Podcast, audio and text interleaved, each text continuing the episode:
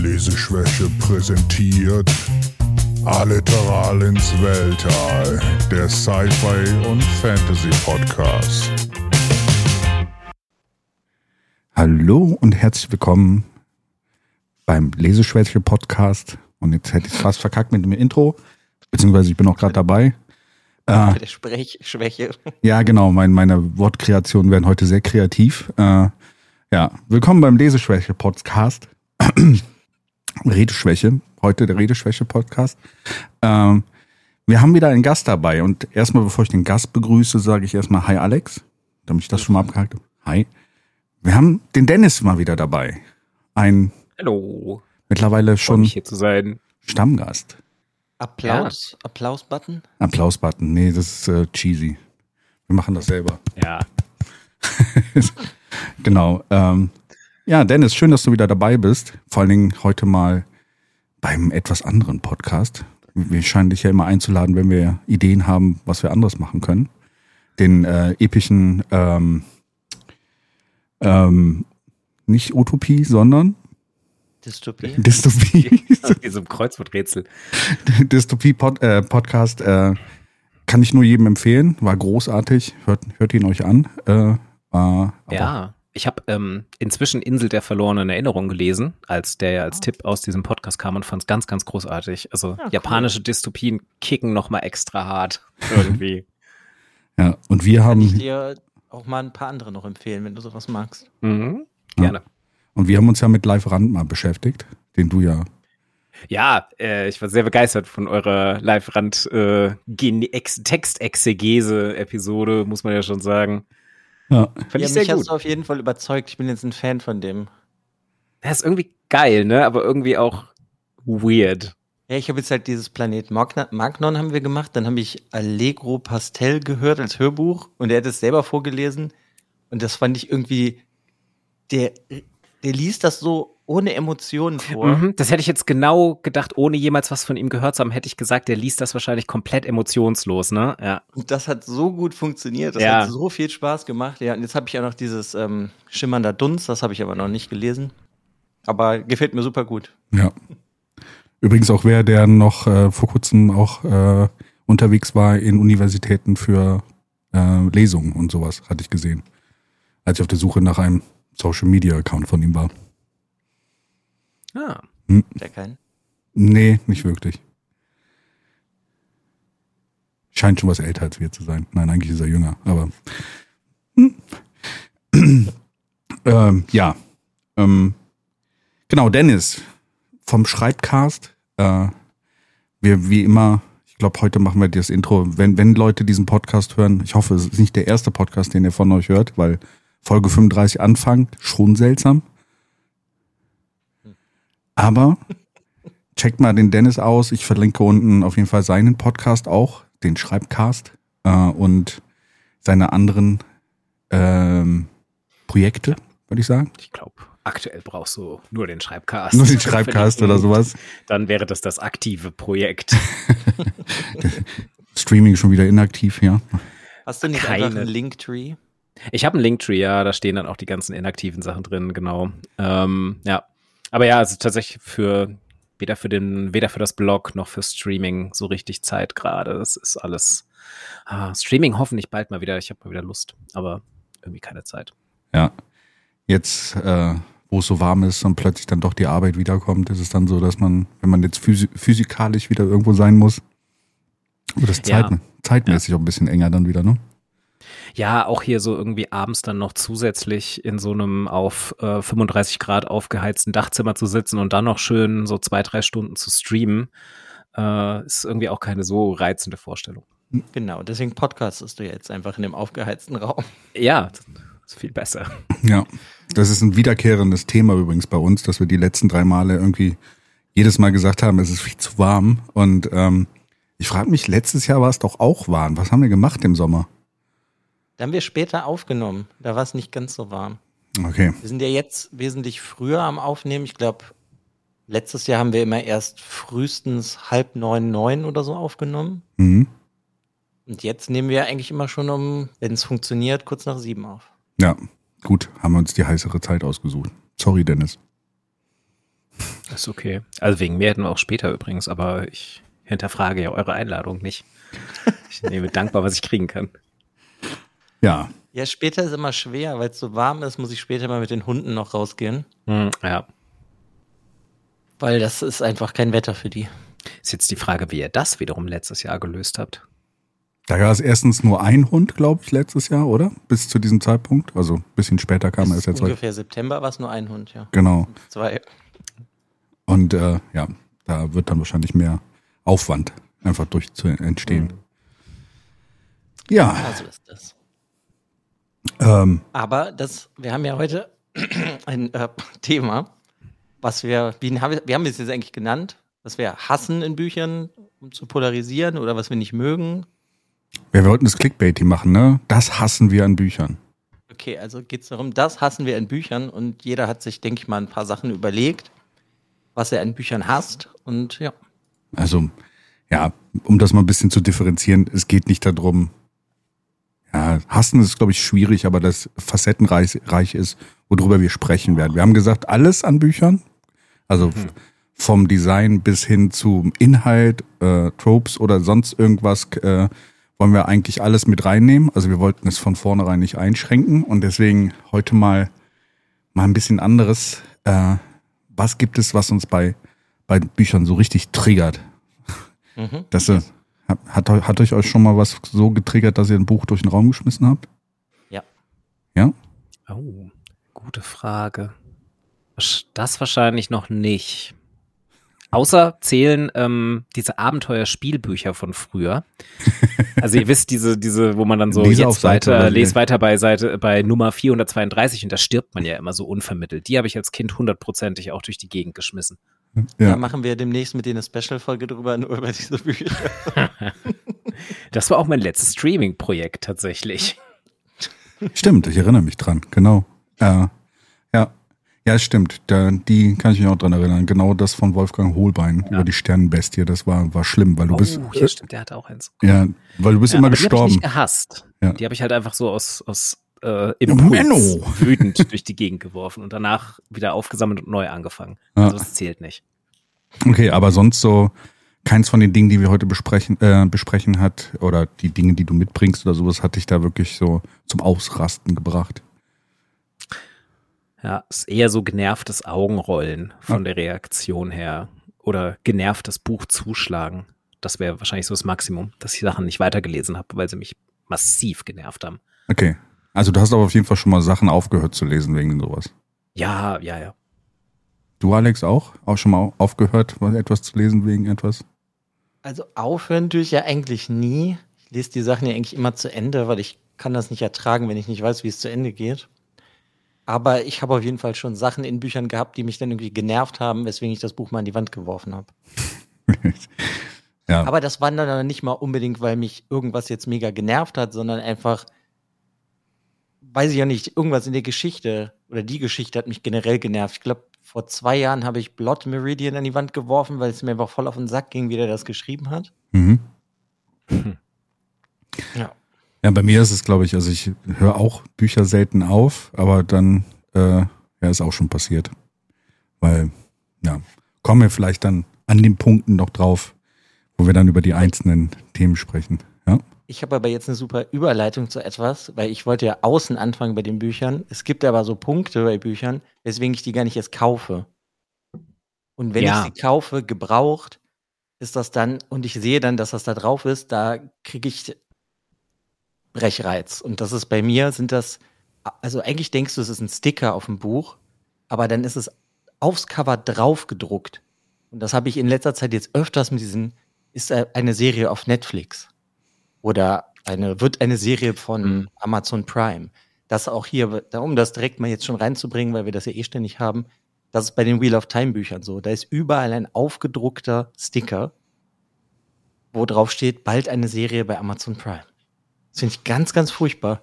Das ruiniert irgendwie das komplette Design des Buches.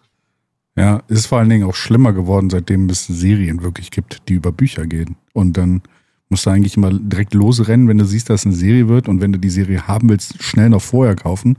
Weil sonst hast du dann immer so, die sind ja noch nicht mal unterschwellig auf den Titelcovern oder sowas eingebracht, sondern meistens so wirklich irgendwo mitten reingepappt und dann auch noch so, so mit Paint, äh, mit, mit Paint reingemacht. Also noch nicht mal so wirklich rein designt, sondern wirklich einfach so. Ja. Ja, aber das ist ja der Punkt. Das ist ja wirklich nicht designt, weil ich habe letztens ein Buch von einem Japaner gelesen, das heißt Spark. Und das ist so knallgelb, halt so, ne? Das strahlt richtig. Und da ist halt dieser Sticker draufgedruckt, so in rot-schwarz von Netflix. Und das funktioniert einfach nicht. Sieht so grauenvoll aus. Mhm. Ich kann die Entscheidung einfach nicht verstehen, weil Ja. ich habe sogar auch ein Beispiel, wo das gemacht wurde mit aufgeklebten Stickern. Und das ist, als The Witcher rausgekommen ist, die Serie bei Netflix, habe ich danach, glaube ich, drei Monate später mir die Bücher gekauft. Und die hatten alle Sticker, die du abziehen konntest. Und so war das Thema direkt erledigt. Und das kann aber auch nur Zufall gewesen sein, dass sie vielleicht gerade kurz bevor der Deal angekündigt wurde, eine große neue Auflage gedruckt hatten und gesagt haben, oh Mist, das können wir jetzt nicht nochmal neu drucken. Na dann machen wir Aufkleber. Ja. Wobei da habe ich auch schon erlebt, das gab es früher auch. Also es war früher wirklich in den 80er, 90ern seltener, dass du das bei Büchern hattest, dass da irgendwelche Sticker drauf waren. Meistens nur so Number One Bestselling Ding, wenn das irgendwie Mhm. vielleicht ein bisschen später kam. Wenn du richtig Pech hast, dann nehmen die sowas, was äh, so Sticker, die sich nicht richtig lösen, wo du dann einfach so, wenn du sie versuchst ab, zu, abzubekommen, so die halbe Ja. Titelseite in der Hand hast oder das, der, das Cover so. Aha. Das ist noch schlimmer. So. Also, ich meine, draufgedruckt ist genauso schlimm. Du kannst es halt nur rausschneiden und dann selber ausmalen. Ähm, Alternative. Oder du machst äh, das Cover ab und druckst selber wieder ein Cover drumherum. Ähm, deswegen, Ja, aber wenn ich zum Beispiel jetzt in der Buchhandlung bin und das hat so einen aufgedruckten Sticker, dann kaufe ich es eigentlich nicht. Aber das zählt eigentlich auch für, wenn ein Film über ein Buch rausgekommen ist und dann haben die so ein furchtbares Filmcover. ja. Da Ja. habe ich eigentlich auch schon keine Lust, das mehr zu Das kaufen. wollte ich gerade sagen. Das ist ja eigentlich die, äh, ist ja eigentlich auch die ähm, Subvariante von diesem mit Sticker drauf, wenn quasi ursprünglich hübsche Coverarts dann geändert werden und stattdessen dann halt Figuren aus der Serie oder dem Film abgebildet Mhm. werden. Also aus denen einfach so ein super lustloses Cover zusammengefotoshoppt wird, ähm, was meistens richtig, richtig scheiße aussieht. Und irgendwie einfach auch, finde ich, nicht auf ein Buch passt. ja. Ja, und das geht sogar noch schlimmer. Es gibt nämlich eine deutsche Version von Dune, irgendwie von der deutschen Verfilmung oder mit deutschen Schauspielern, wo dann da sogar noch Bilder in dem Buch sind aus dem Film. Oh ja. Oh Mhm. Gott. Liebe Grüße an den Jason, wenn der hat nämlich dieses Buch. Ja, äh, das, das geht auch noch. ähm, das, das das Schlimmste, was da passieren kann, ist ja teilweise, ich meine, bei, bei Rat der Zeit kann es ja groß, äh, kann es ja immer noch passieren, dass die Serie irgendwann abgesetzt wird und du hast trotzdem noch diese blöden Bücher, wo du halt das drauf hast, äh, die Netflix, äh, die Amazon-Serie jetzt, äh, aber es ist nur eine Staffel rausgekommen und dann denkst du dir so, toll, kann ja noch nicht mal die ganze, also ist noch nicht mal komplett. Es ist faktisch eine Amazon-Serie. Also, Was bleibt. Das bleibt, aber trotzdem. Also, das habe ich nämlich bei, bei, bei Filmen oder sowas, wo wenn sie die Filmcover genommen haben und der Film geht eigentlich über was ganz anderes als in diesem Buch. Und dann hast du dieses Filmcover auf diesem Buch und liest das Buch und das hat überhaupt nichts mit dem Film wirklich zu tun. Und du denkst dir so, Ja. was denn hier passiert? Ja.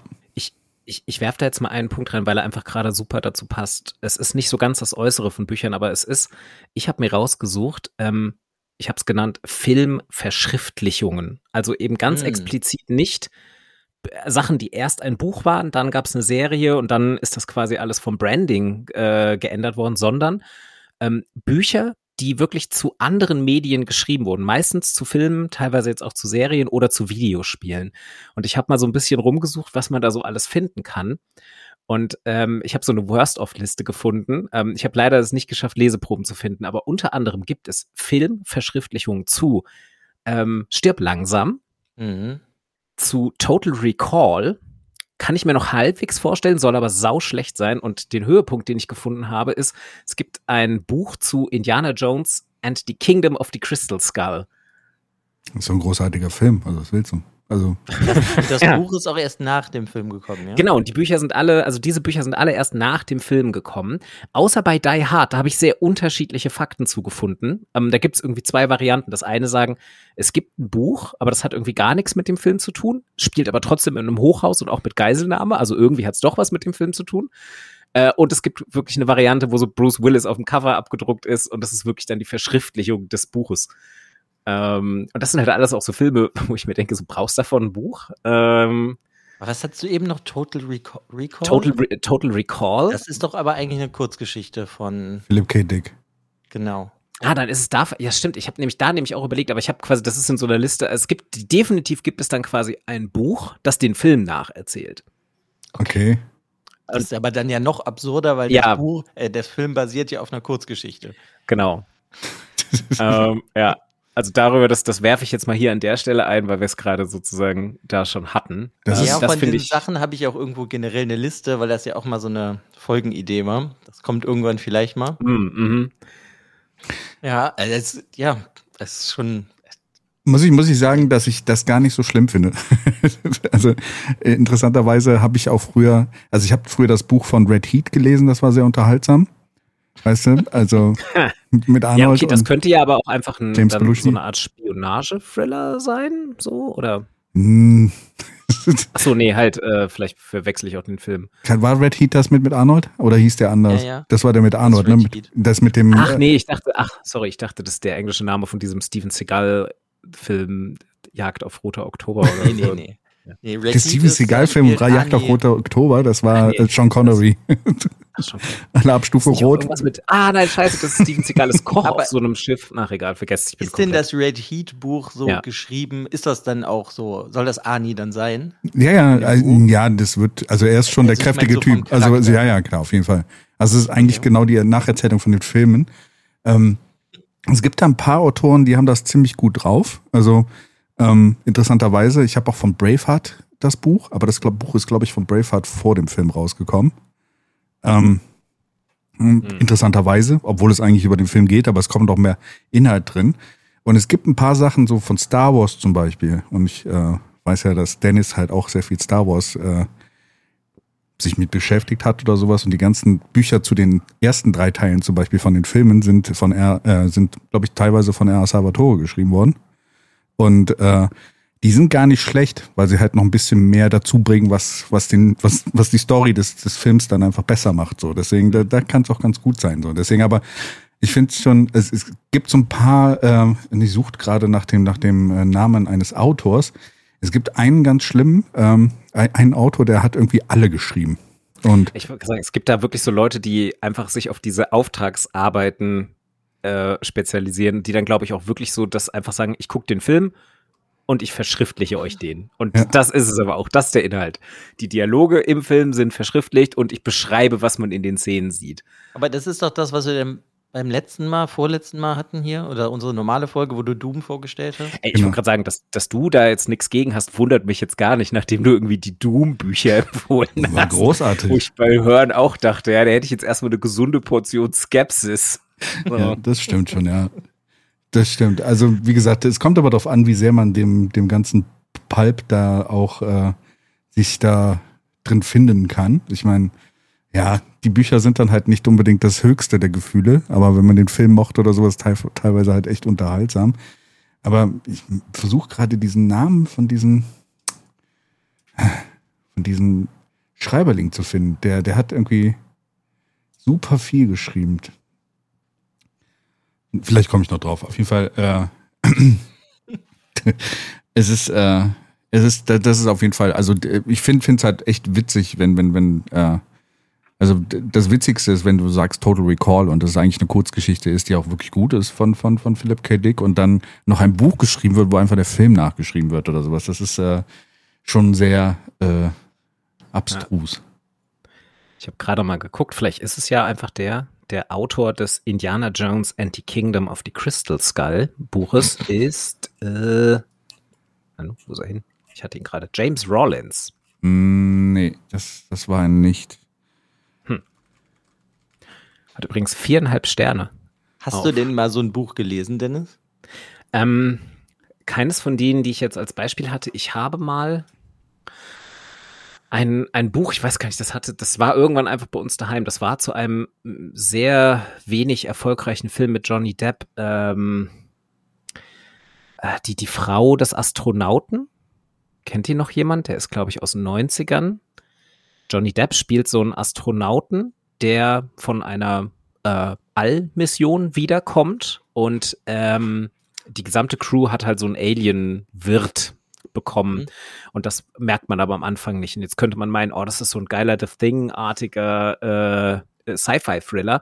Es ist aber eigentlich eher so ein Beziehungsdrama, was dann irgendwie auf den letzten 20 Seiten ähm, nochmal zu so ein bisschen Sci-Fi-Horror sehr, sehr plötzlich wird. Und ähm, das ist, glaube ich, wirklich zuerst ein Film gewesen. Also zumindest, oder es war halt auch so ein Fall von, ähm, die haben draußen wieder so fünf Prints drauf gemacht mit Mhm. das Buch zum Film, äh, da, da, da, da, da. Und das Zum war Superhit. sauerlich. Und das hatte halt exakt diese Szenenstruktur des Films und so und nichts weiter hinzu. Ja. Und der Film war auch schon nicht besonders gut, glaube ich. Ich habe den Autorennamen gefunden. Alan Dean Foster.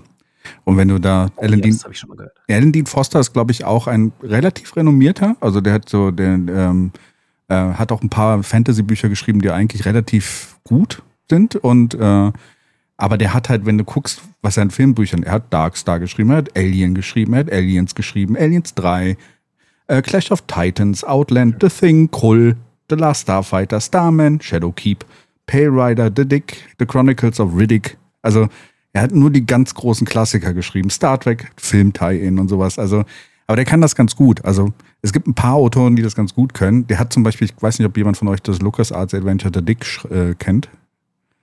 Ist eher so unbekannt. Also die auch äh, Monkey Island und sowas gemacht haben. The Dick hat er die Story geschrieben. Deswegen, ähm, der, der schreibt halt gerne solche, solche, solche Bilder, äh, solche Bücher. Aber wenn es halt eine 1 zu 1 Verzehn, äh, Verschriftlichung der, der Szenen ist oder sowas, äh, Ja. Thank you. Nope. Gonna pass.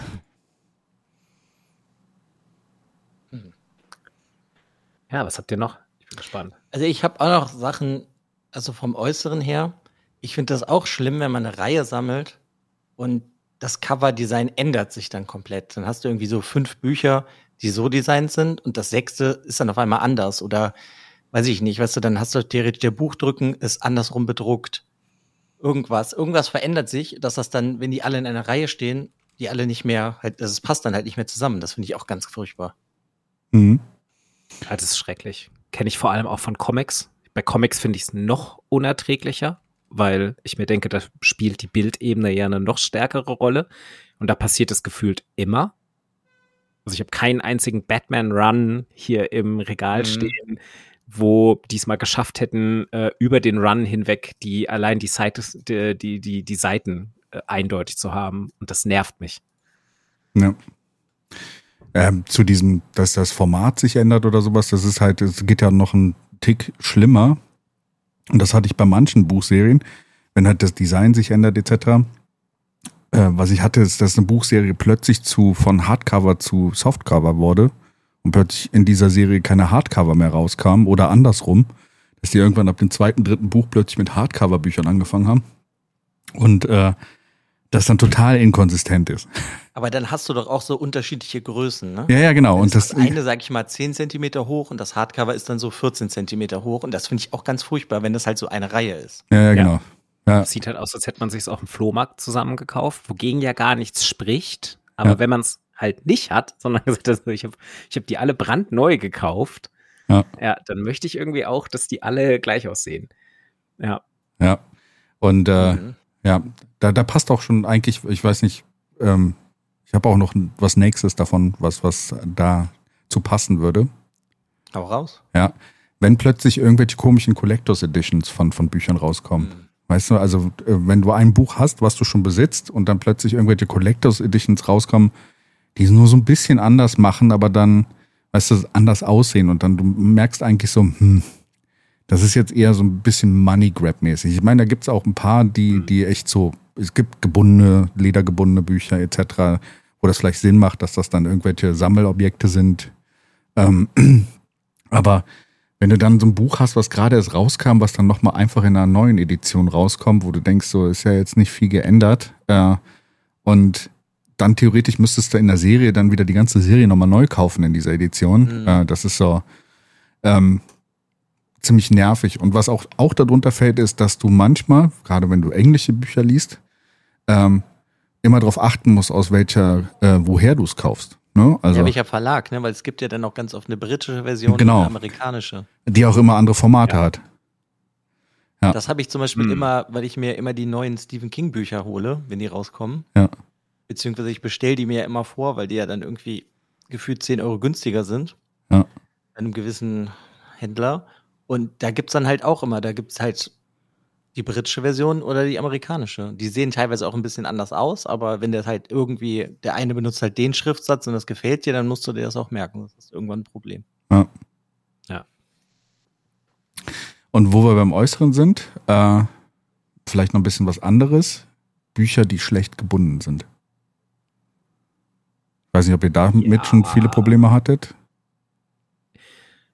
Ja, teilweise. Finde ich auch gerade wieder, also englische Bücher, ähm, die teilweise auch einfach eine, muss ich sagen, viel niedrigere Qualität haben. Mhm. Ähm, Wenn es dann halt so ein geklebtes Paperback mit irgendwelchen Recycling-Seiten ist, wo dann irgendwie alles nach zweimal Durchblättern rausfällt. Mhm. Ähm, kann ich aber mit leben. Da, da muss ich sagen, das, das habe ich wenig, weil für mich sind tatsächlich Bücher ganz oft auch so ein Gebrauchsprodukt. Also manche.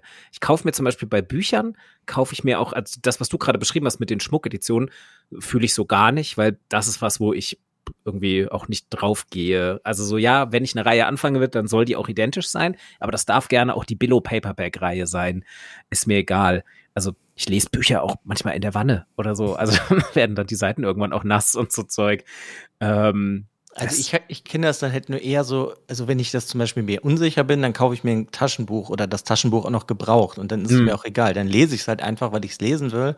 Aber es gibt dann so gewisse Bücher, da habe ich zum Beispiel einige von Murakami sind das bei mir, die habe ich mir dann irgendwann noch mal in einem schönen Hardcover gekauft, weil ich die einfach eh öfters lese und ja, das hält halt einfach viel besser. Da geht dann halt Mhm. auch nichts kaputt. Ja. Aber das, ich finde das im Generellen, weil da kann ich leider auch wieder nur diese Wheel of Time-Reihe nehmen, weil ich habe die ja als Taschenbücher. Und bei manchen Büchern hast du beim Lesen wechselt das Papier alle 50 Seiten. oh Gott. Und teilweise sind die Seiten einfach so, dann, dann ist das irgendwie nicht mehr gerade beim Drucken gewesen und beim Schneiden, sondern ist das ein bisschen verschoben und dann hast du dann auf manchen Seiten so irgendwie zehn Sätze, wo dann überall ein Wort fehlt. Ja, Das finde ich, ich halt auch irgendwie, finde ich ein bisschen seltsam, aber im Generellen, glaube ich, wenn es nur ums Lesen geht, ist es, sind diese Schmuckausgaben sowieso egal. Das ist ja, finde ich, eher wirklich was, wenn du dir sagst, boah, das fand ich so toll, das muss ich schön im Regal stehen haben. Ja. Ich bin ja. bin ja so ein bisschen das Gegenteil von euch. Also meine Bücher sehen ja ungelesen aus, wenn sie in mein Regal kommen. Und es sind nicht Gebrauchsgegenstände, sondern Schmuckgegenstände für mich. Deswegen auch selbst der, der, das blödste Taschenbuch oder sowas muss bei mir ungelesen aussehen. Deswegen äh, ist es für mich noch ein bisschen Sehen schlimm. die nur so aus oder liest du die dann auch nicht? Also früher habe ich sie, früher habe ich sie so gelesen, also so, so geknickt, dass man, dass sie kaum auf waren. Ne? Also dass man gerade so den Text lesen konnte, ohne dass sich der Brücken verknickt hat, zum Beispiel. Ne? Mhm. Das Ja. war, je nachdem wie groß das Buch war, wurde es dann immer schwieriger. Ab 1000 Seiten war es dann so äh, wirklich äh, ja Akrobatik anstatt lesen so. Also es war auch anstrengend. Ähm, mittlerweile bin ich dazu übergegangen, dass ich mir die Bücher kaufe und dann nochmal bei, kind, äh, bei, bei äh, äh, E-Reader kaufe und dann nochmal da lese. Also dass ich da eher lese. So, deswegen total bescheuert, ich weiß. Aber ich habe auch schon einiges erlebt. Was ich schlimm finde, sind die Bücher, die halt einfach so schlecht geklebt sind, dass sie irgendwann auseinanderfallen. Also dass da dann irgendwann der Buchrücken sich einfach löst. Das hast du teilweise auch Mhm. gebundenen Büchern, dass dann einfach dann plötzlich dann das Papier rausfällt. Äh, was ich an der Sache mit, dem- mit, dem, mit dem Satz oder sowas schon mal hatte, das, das Schlimmste, was ich hatte, war, glaube ich, ein Star Trek-Buch, äh, wo mittendrin die Story einfach wieder von vorne anfing. Also die haben irgendwie das Buch falsch zusammengestellt. Ich weiß nie, wie das Buch ausgegangen ist. Ich habe es nicht nochmal gelesen Oh, das oder so. ich auch mal irgendwann. Es fing einfach wieder von vorne an. Ja, wo dann einfach halt so ein Satz falsch geklebt wurde, doppelt geklebt wurde, irgendwie die Maschine. Das hatte ich auch mal und da war es quasi der letzte Bogen des Buchs. Also es fehlte nur das Ende. Nee, Und bei mir war es halt in der Mitte so. Anfang Wieder. Ja, bei mir war es so in der Mitte und du hast so ein Déjà-vu, so denkst du, hä? Haben wir das nicht schon mal erlebt? Ähm, aber ja, das, ist- das ist, glaube ich, so das Schlimmste, was ich jemals hatte. Ja. Also, da gibt's, glaube ich, auch sehr viele unterschiedliche Sachen.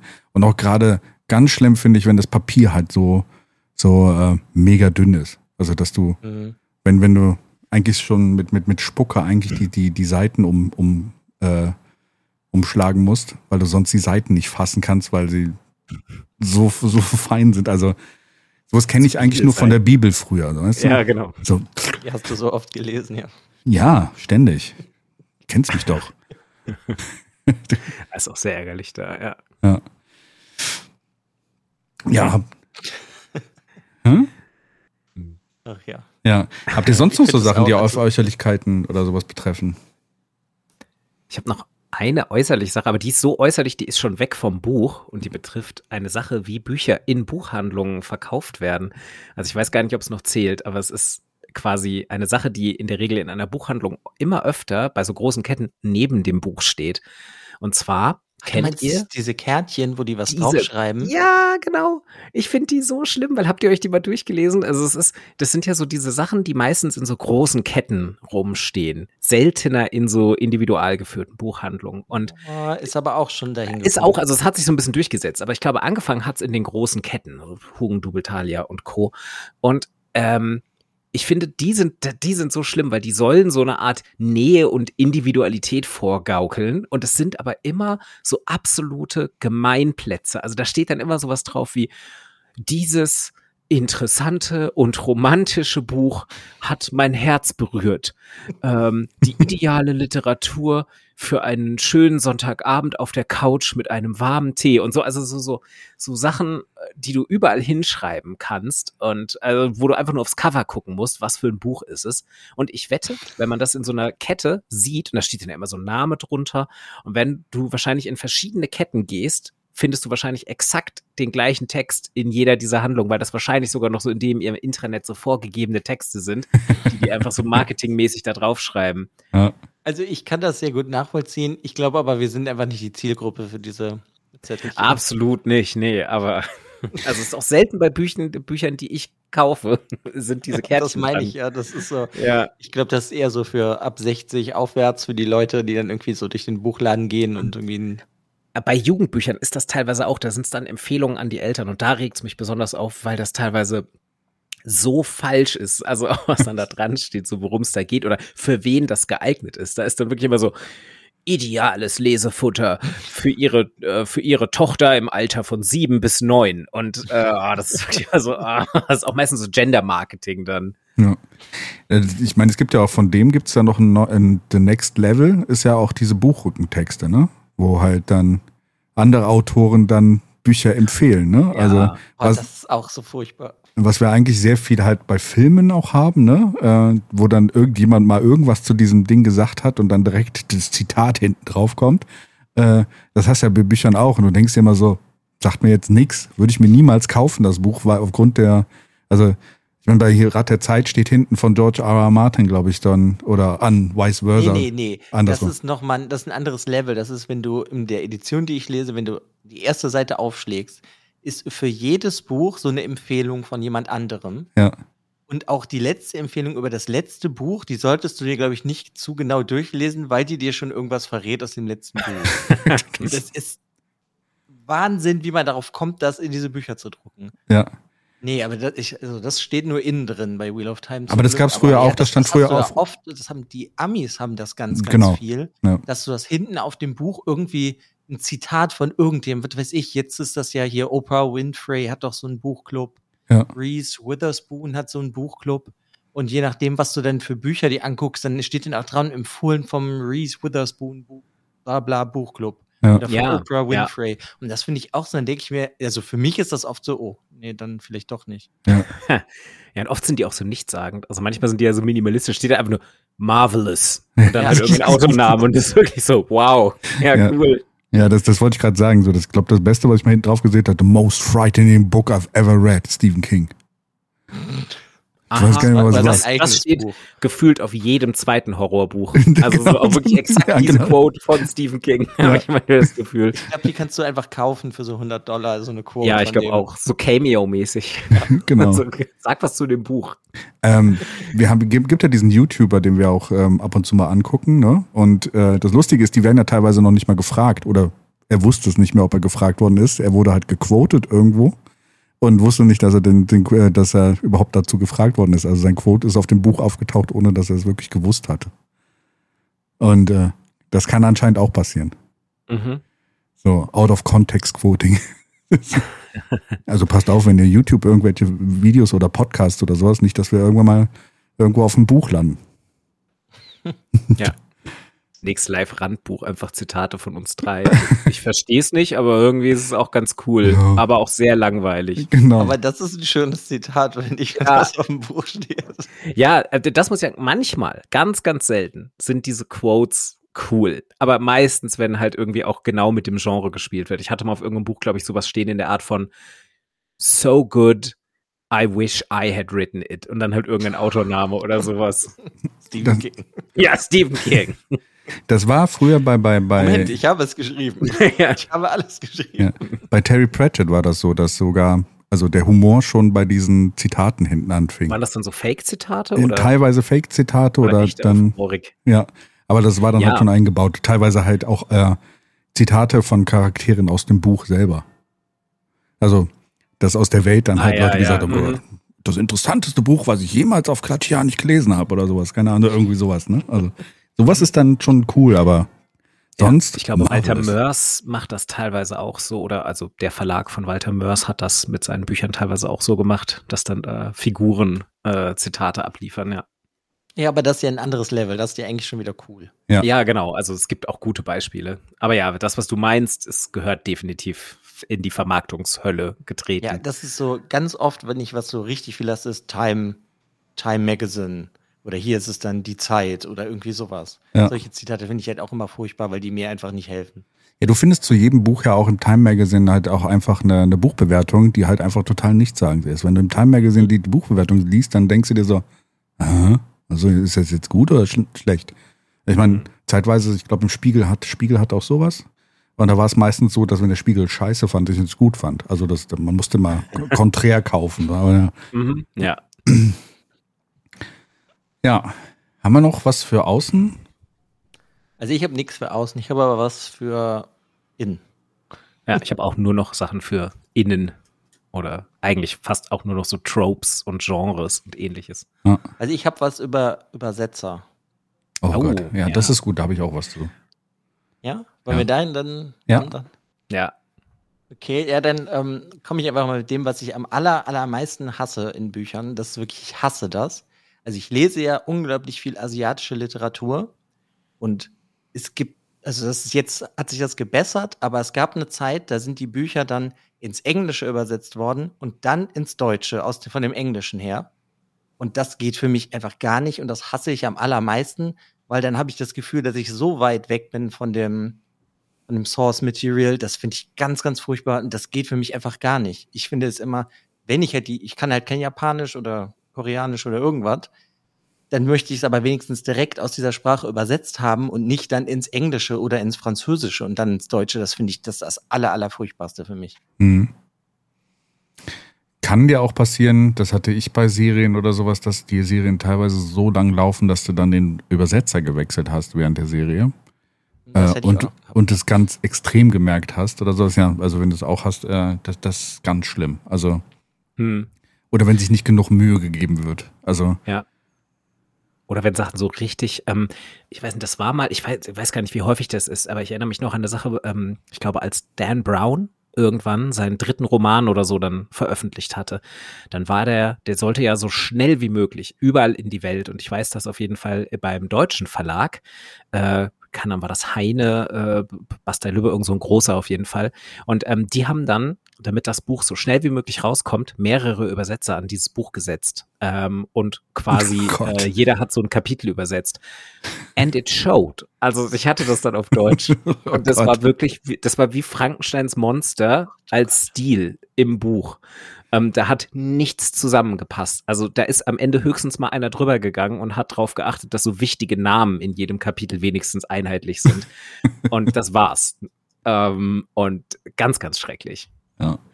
Wir, wir kommen ja langsam in die Zeit, wo du wahrscheinlich dann demnächst KI-Übersetzung hast von Büchern. Das wird bestimmt auch lustig. Also wenn es ganz günstig sein sollte. Ja, die wird ja aber auch besser. Also in ein paar Jahren ist die wahrscheinlich auch wieder besser als das, was damals mit diesem Dan Brown Buch gemacht wurde. Ja, aber äh, stelle ich mir witzig vor. M- müsste man mal nachsuchen. Ich möchte das mal lesen. Das klingt irgendwie faszinierend schlecht. Ich weiß auch nicht, ob das nochmal überarbeitet war. Ich glaube, es war Sakrileg. Okay. Ich bin mir nicht mehr ganz sicher, aber es war, glaube ich, also es war, glaube ich, der zweite von dieser Reihe nach Illuminati und dazwischen hatte er noch ein anderes rausgebracht und bei Sakrileg war dann der Hype schon so da, dass das irgendwie sofort in den Regalen stehen musste, Ja. weil irgendwie deutsche Verlage Angst hatten, dass die Leute es doch auf Englisch kaufen könnten. Ja, das ist übrigens auch der Grund, einer der großen Gründe, warum ich irgendwann umgestiegen bin auf ähm, Deutsch, äh, auf Englisch zu lesen oder zumeist auf Englisch zu lesen, weil die ganzen Bücher, die ich gelesen habe, eher von so Verlagen, Verla äh, Verlägen gemacht wurden, die halt nicht besonders viel Geld hatten. Und als sie dann rübergekommen sind, haben sie auch nicht wirklich viel Geld investiert für die Übersetzer. Deswegen waren Mhm. die Übersetzungen teilweise so mies, äh, dass es halt echt gar nicht ging. Äh, Gut, ich meine, Übersetzer sind jetzt sowieso nicht so toll bezahlt. Nee, also die kriegen ja so schon nicht viel Geld, aber da gibt's dann auch noch mal verschiedene Level von, wie gut die sind und wie viel Mühe sie sich geben. Und äh, ich kann dann immer als Ja, gutes. Beispiel dieser mein- von, von, von Scheibenwelt oder sowas nennen. Der, der dann, äh, äh, glaube, Andreas Brandhorst oder sowas war das, der das immer gemacht Mhm. hat. Der hat das wenigstens verstanden. Aber ja, Ja gut, das, aber das ist ja auch eine Welt, die musst du auch richtig übersetzen. Das funktioniert ja sonst gar nicht. hm, Du musst ja dann irgendwie ein Äquivalent finden für das Deutsche, was der im Englischen für Scherze macht. ja, Ich glaube, das ist auch relativ Hm. schwer, sowas zu übersetzen. ja, das wurde gelöst durch sehr viele Fußzeilen. Also das ganze Buch war immer voll von, von Randnotizen, wo dann der Witz erklärt wurde, was selber ganz lustig war. Aber ja. Ja, aber das ist ja ist wenigstens dann so ein Stilmittel, was immer weiter benutzt wird. Das finde ich eigentlich ziemlich cool. Ja. Hm. Aber ich finde, das ist ja das Praktische. Heutzutage können ja die meisten Leute Englisch, dann kann man ja zum Glück wenigstens auch das Original lesen. Aber in anderen Sprachen finde ich das halt problematischer. Ja. Ich, also weil ich, für mich ist es immer so, ich würde immer gerne so das lesen, was der Autor eigentlich schreibt. Und das ist im Englischen natürlich für mich viel einfacher, weil ich halt das Englisch dann einfach lese. Ja. Das Gibt's denn Hm, sonst aber noch ich habe Beispiele? sonst noch was. Ja, ich habe noch was, was ums Übersetzen geht. Wenn das, äh, warte, das war, ja doch, das ist das Lied von Eis und Feuer. Das hatte früher einen Übersetzer. Und dann ist ja irgendwann wegen der Serie ist das nochmal neu rausgekommen. Und dann haben sie den Übersetzer irgendwie gewechselt. Und der hat dann auch die ganzen Eigennamen mit ins Deutsche übersetzt. Dann war das halt nicht mehr Jon Snow, sondern John Ah, Jon ja. Schnee. Und das war nicht mehr King's Landing, sondern Königsmund. Und das finde ich ging halt auch gar nicht, weil der durch das komplette Ambiente dieses Buches komplett kaputt gegangen ist. Ich meine, ich habe das dann zu dem Zeitpunkt schon nicht mehr auf Deutsch gelesen, aber ich habe das halt in der Buchhandlung mir angeguckt und dachte, das darf halt nicht wahr sein, das kannst du doch nicht machen. Ja. Gibt es auch noch ein anderes Beispiel dafür? dass Es gab mal eine von, äh, von Herr der Ringe, gab es eine, eine Übersetzung äh, von Wolfgang Kriege, äh, die so um die 2000er herum äh, gemacht worden ist. Und die war sehr, sehr, also sie hat sehr polarisiert, weil da wurde dann äh, Master Frodo auf äh, Englisch, ne, mit Chef im Deutschen übersetzt. Dorfversion vom Hobbit. Ich habe, glaube ich, sogar noch eine Version davon und habe die gehabt und habe angefangen, also ich habe das nochmal neu gelesen, wollte das nochmal neu lesen, habe angefangen, pff, Hey Die- Chef, ja, die habe ich halt im, Oh im Gott, oh. Regal noch, aber das ist so schlimm. Wahnsinn. Das ist auch bei allem anderen halt. Ei, da hinten kommt der olle Bombesack. Genau. vielleicht war das die Vorgängerversion von diesen Herr der Ringe YouTube-Witz-Videos hier. Wie hießen die denn nochmal? Oh, du ja. meinst Lord of the Weed und sowas. Ja, ja, genau. Ja. Vielleicht waren das die Vorgänger davon. Mhm. Was? Wacken ist vorbei. Mit meiner 9000 Watt Bass Machine. Kappa Gandalf. Ja, ja. Ja, Genau. Das meine ich. Das ist vielleicht halt der Vorgänger. Das ist, da, genau da kam es her. Das war der erste Meme Ja. in Deutschland. Ja. ist, glaube ich, auch im, also ich habe kein konkretes Beispiel, ist aber auch im Kinder- und Jugendliteraturbereich ganz häufig, dass da äh, so Klassikerübersetzungen dann auch gerne mal ähm, wirklich eingedeutscht wurden, sowohl was Namen, Bezeichnungen fantastischer Wesen und so weiter anging. Da sind auch, wie gesagt, mir fällt jetzt leider gerade nichts Konkretes ein, aber ähm, ich glaube, manche Alice im Wunderland-Übersetzungen sind auch wirklich arg absurd. Weil, aber da die Übersetzer natürlich auch vor dem Problem standen, zu sagen, so, ja, okay, Mhm. der hat die Hälfte der Bezeichnung halt erfunden. Ähm, das, was machen wir denn damit jetzt? Ähm, Ja, aber gerade wenn es doch erfunden ist, dann kann man es doch eigentlich so hinschreiben, oder?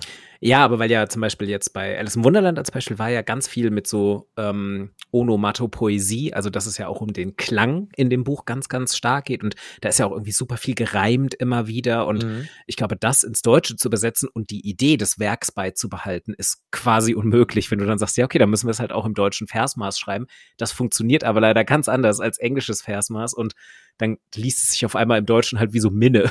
Also so, als würde man halt so einen mittelalterlichen höfischen Roman lesen. Ja, wenn du dann beim Lesen plötzlich im Kopf anfängst zu singen. Ne? Also, Wäre für Alice wahrscheinlich nicht mal das Schlechteste, aber genau, also da gibt es auf jeden Fall auch so ähm, zahlreiche Übersetzungen, die mal gelungener, mal weniger gelungen sind. Mhm. ich habe noch eine Sache, die hat mit Äußerem und mit Inhalt zu tun und passt gerade zu diesem Thema, auch Übersetzung. Was mich ganz mega aufgeregt hat, war, dass aus in, im Deutschen aus Büchern immer mehr Bücher wurden. Oh ja. Mhm. Bestes Beispiel, also wir haben es heute heute sehr häufig, häufig Das genannt. Lied dran. von Eis und Feuer. das Lied von Eis und Feuer, da waren ja auch, glaube ich, jedes Mal zwei Bücher oder sowas, ne? Das sind immer aus einem Englischen zwei Deutsche geworden. Das haben sie früher sehr häufig gemacht mit englischen Büchern. Das war nicht das Beispiel, was du nehmen wolltest. Nein, aber Rat der Zeit ist genauso. Das war im Deutschen, äh, sind aus den 14 Büchern 37 Bücher geworden. So Ja, Groschenromane oder wie, so über so über so 100 Seiten am Kiosk. Ja. Und vor allen Dingen haben sie dann auch die Titel genommen, äh, die eigentlich dann aus den, aus den Kapiteln kamen und teilweise haben die die Titel schon Sachen verraten. Also du durftest, wenn du das Buch kauftest, den Titel nicht lesen, weil du sonst schon gespoilt wirst. Das ist dann aber halt schon der nächste Punkt, wo man hingehen kann, wenn die deutsche Übersetzung auf Büchern eigentlich schon was verrät aus dem Buch. Ja. Mhm. Da ist Ja, so ein mein Untertitel. Beispiel, was ich nie vergesse, ist, es gibt ja von Stephen King Salem's Lot und im Deutschen heißt das Brennen muss Salem und das ist das, was genau am Ende des Buches passiert. Und das äh, ergibt für mich überhaupt keinen Sinn, das Buch so zu nennen. Das, also im Generellen, wenn du in dem Titel schon irgendwie was verrätst, was in dem Buch später passiert oder dann wichtig ist, finde ich das irgendwie sehr, sehr fragwürdig. Ja. Außer das heißt im Englischen halt so oder im Original. Ja. Ja. Ja. Mhm. Die unfassbare Vermehrung der Bücher im Deutschen. Das ist halt Aber auch so. woran liegt das im Deutschen? Hat da irgendjemand in Verlagen irgendwann mal gedacht, so, ach nee, scheiße, die Deutschen lesen so ungern, da müssen wir irgendwie kurze Bücher draus machen. Ist die Oder Frage, ob hat das man sich gedacht, mit Buchpreisbindung können wir einfach mehr verdienen, wenn wir es aufsplitten, weil wir mit zwei kurzen Romanen mehr verdienen als mit einem längeren Roman. Ja, ich glaube das Zweite. Also ich glaube wirklich, dass es mehr Geld macht. Also theoretisch. Also Ja, wahrscheinlich. Es war ja, teilweise war es kurios. Also ich habe Drachenlanze oder sowas früher gelesen, da waren die englischen Bücher auch nur 300 Seiten lang. Dann hattest du dann plötzlich zwei Bücher im Deutschen, die 150 Seiten lang waren. sind halt so, also sind sehr dünn im Regal, wenn du sie dir dann anguckst. Und beide Ja. haben halt irgendwie dann die 10 Mark oder was es dann früher war, oder für 12 Mark dann gekostet, weil halt Buchpreisbindung, ne? Äh, äh, Mhm. es Ja. war halt, glaube ich, dann Geldsache. Aber es ist, glaube ich, vielleicht, also manchmal ist es, glaube ich, auch ein Problem, ähm, also Deutsch und Englisch, so ich glaube, von, von der Sprache her, ist Englisch ein bisschen effizienter von Platznutzung, wegen Artikeln und sonstigen. Ne? Also die Sätze werden teilweise etwas länger und vielleicht musst du mehr umschreiben beim Deutschen, teilweise auch. So, deswegen Ja, habe ich in mir das Gefühl, Regel, in der Regel ist das so, dass eine wortwörtliche Übersetzung im Deutschen natürlich ein bisschen länger ist, aber jetzt auch nicht doppelt so lang. Ja. Ja, Geldmacherei. Zum Glück haben sie es irgendwann, glaube ich, haben sie viel damit aufgehört. Also das mittlerweile kommen wirklich eins zu eins die Bücher nur noch raus. Immerhin. Also Ja. ja. Ja, sonst, also sonst fürs Äußere habe ich nichts mehr. Ja. Dann steigen Ich wir mal. nicht. Ich habe eine Kleinigkeit, aber das ist eigentlich nur eine Erwähnung, nämlich eigentlich ein eigenes Genre, was aber sehr gut zu diesem im Deutschen kürzer passt, gibt es natürlich auch im Englischen.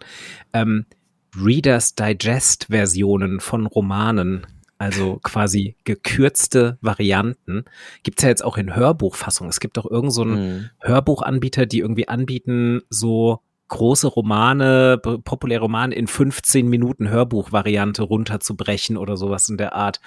Und das gibt's halt auch in schriftlicher Variante, halt so gekürzte Reader's Digest von Weltliteratur. Und dann ist immer so, die sind dann halt immer so 50 Seiten, 100 Seiten maximal.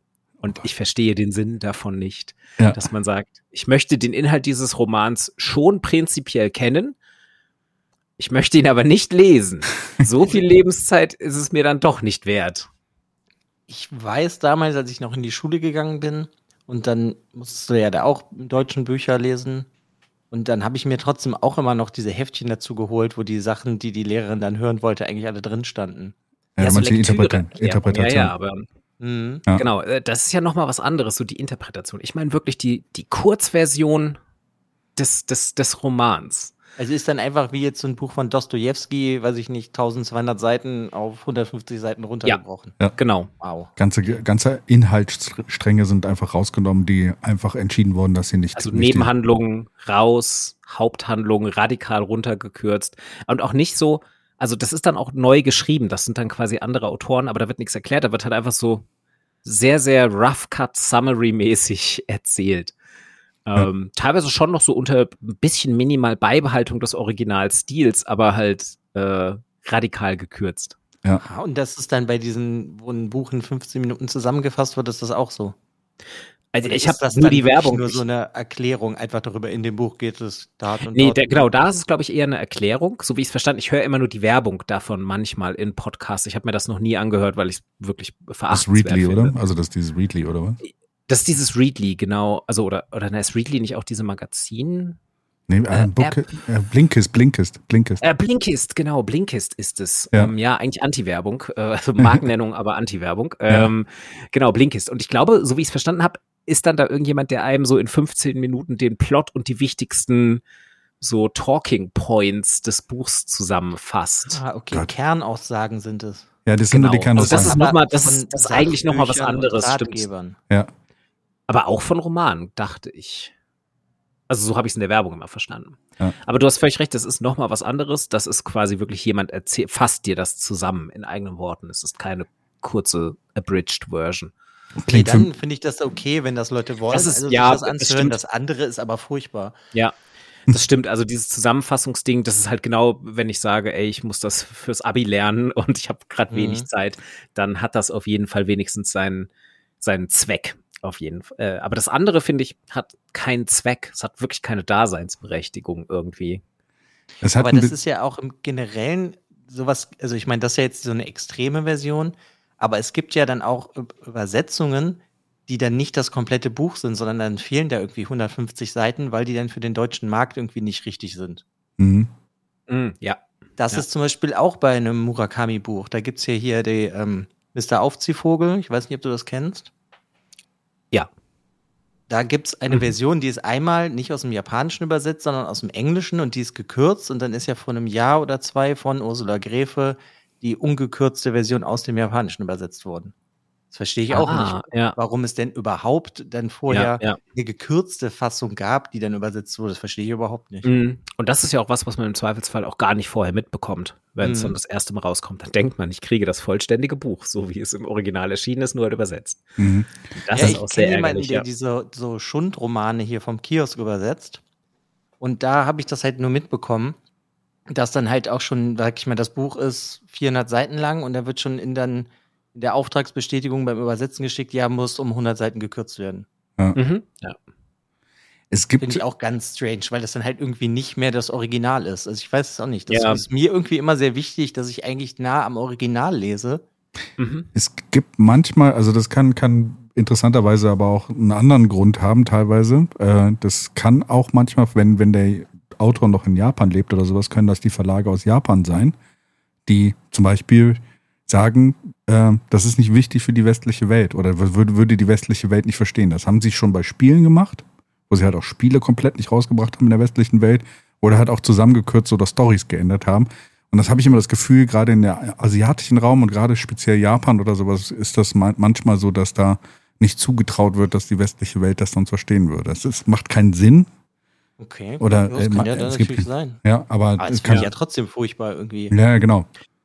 Ist halt ein bisschen, man, man betrachtet dann die Geschichte und das Buch eigentlich quasi nicht mehr so richtig als Kunstobjekt, Nee. sondern eher halt als so ein Kapitalprodukt, das sich Mhm. halt einfach nur möglichst gut verkaufen soll, Inhalt zweitrangig. Mhm. Verrückt. Ja, was habt ihr denn noch so für in dem Buch? In dem Buch ähm, mehrere Äh, Dinge. Im Inneren, ich weiß nicht. Es kann ja auch irgendwelche Ist egal, Tropes sein, irgendwas, Ja. was, was nervt euch? Dennis, ich lasse dir den Ähm, Vortritt. Okay, ich habe ein, ich hab ein Genre dabei. Ich bin gespannt, ob euch das genauso nervt. Fantasy. Wie mich. ja, Fantasy. Okay, ich bin dann weg. äh, nein, nein, nein. Ähm, mein Genre, was ich wirklich hasse, ist regionale Krimis. Oh ja, oh Gott. Ich habe extra quasi für meine beiden, für meine, für meinen Heimatwohnort und ich habe jetzt quasi für meinen aktuellen Wohnort in Tübingen, habe ich mal so geguckt, was es an Titeln gibt und habe einfach mal ein paar Titel rausgesucht. Ähm, für Tübingen musste ich ein bisschen weiter suchen, das ist einfach zu klein, aber ich habe gefunden, Das Böse vergisst du nie, der Schwabenkrimi, Die Tote im Stadel, ein Bad Kleinkirchheim-Krimi, wenn der Ortname schon länger ist als der gesamte restliche Titel. Und für Frankfurt geht's halt richtig ab. Mord mit grüner Soße, Mord am Nidderufer, Endstation Hauptwache, Tod im Ebbelvoy Express. ähm, Okay. und das ist ein Genre, ich bin, ich bin schon nicht der größte Krimi-Fan. Da fängt's bei mir wahrscheinlich schon mal an, dass ich biased bin bis zum geht nicht mehr.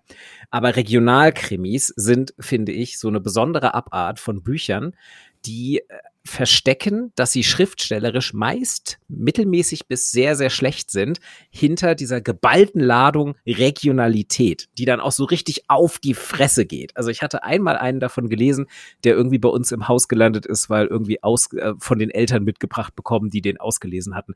Und das war wirklich so ein, so ein Taunus-Krimi. Und das war dann wirklich so, der Kommissar fährt am Feldberg entlang.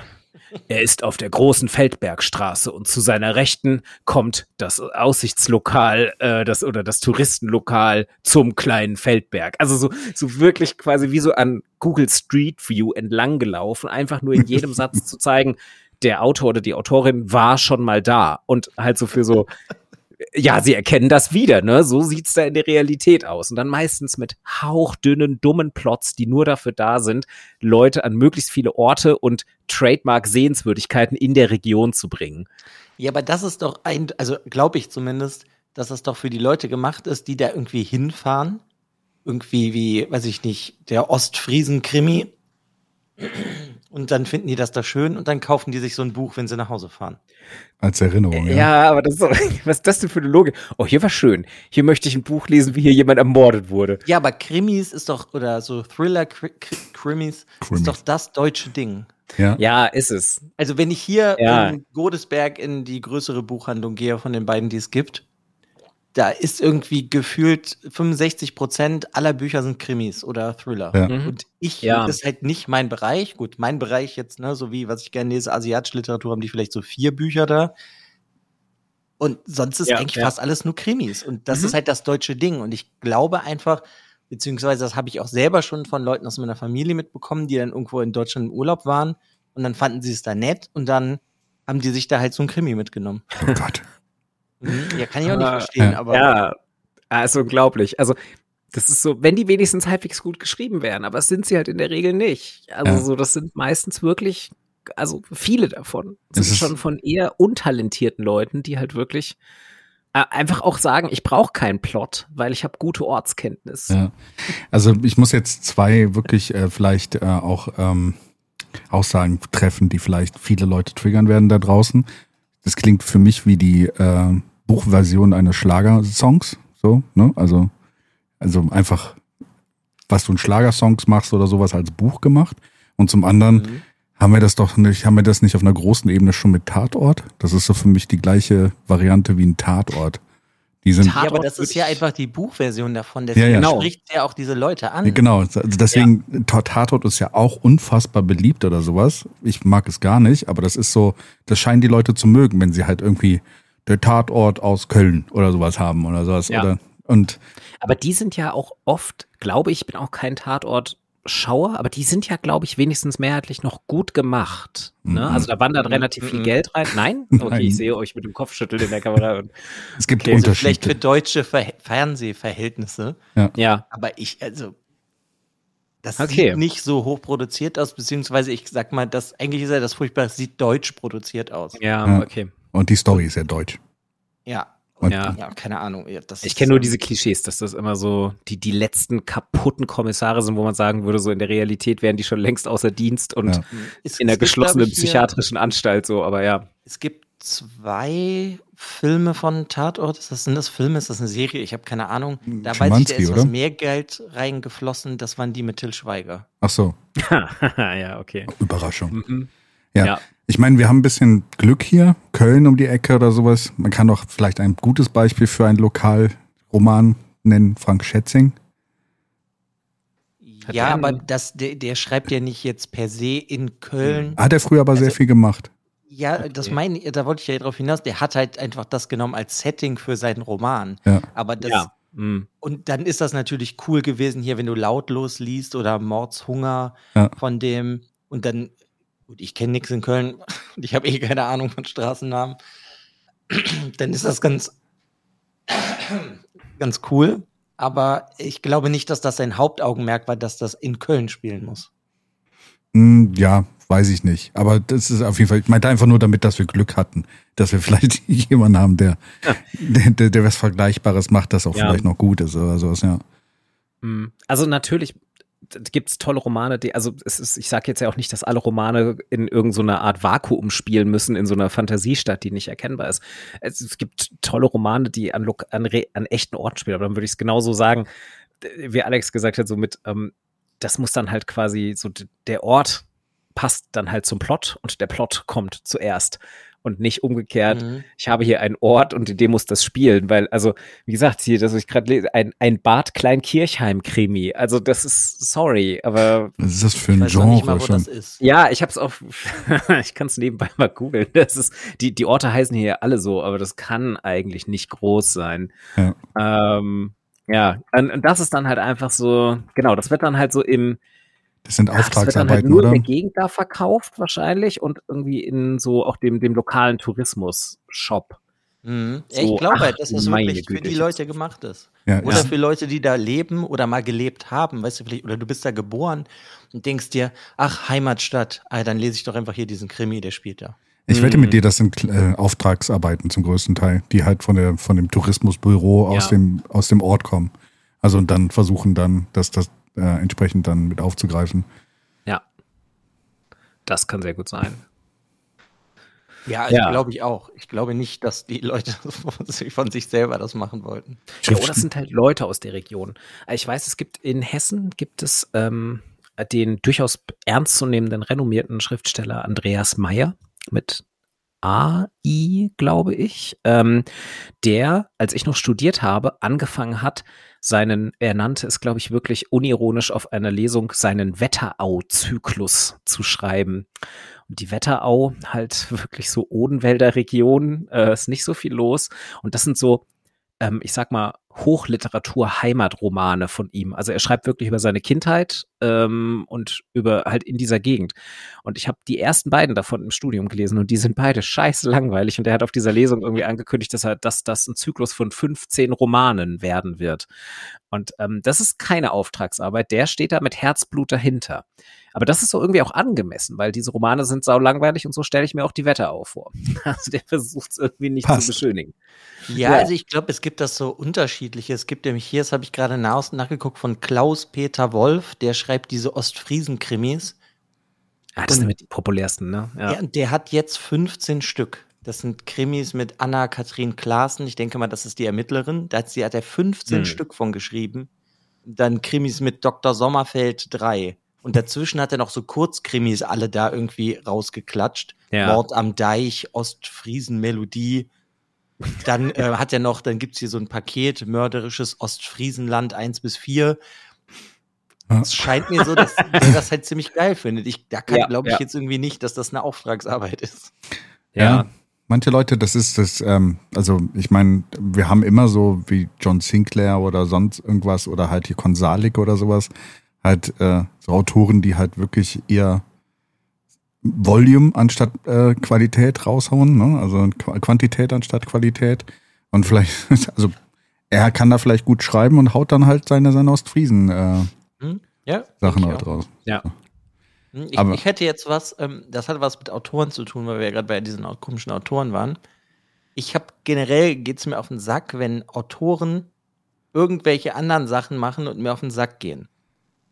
Mit irgendeinem Schwachsinn, so wie die J.K. Rowling als Beispiel.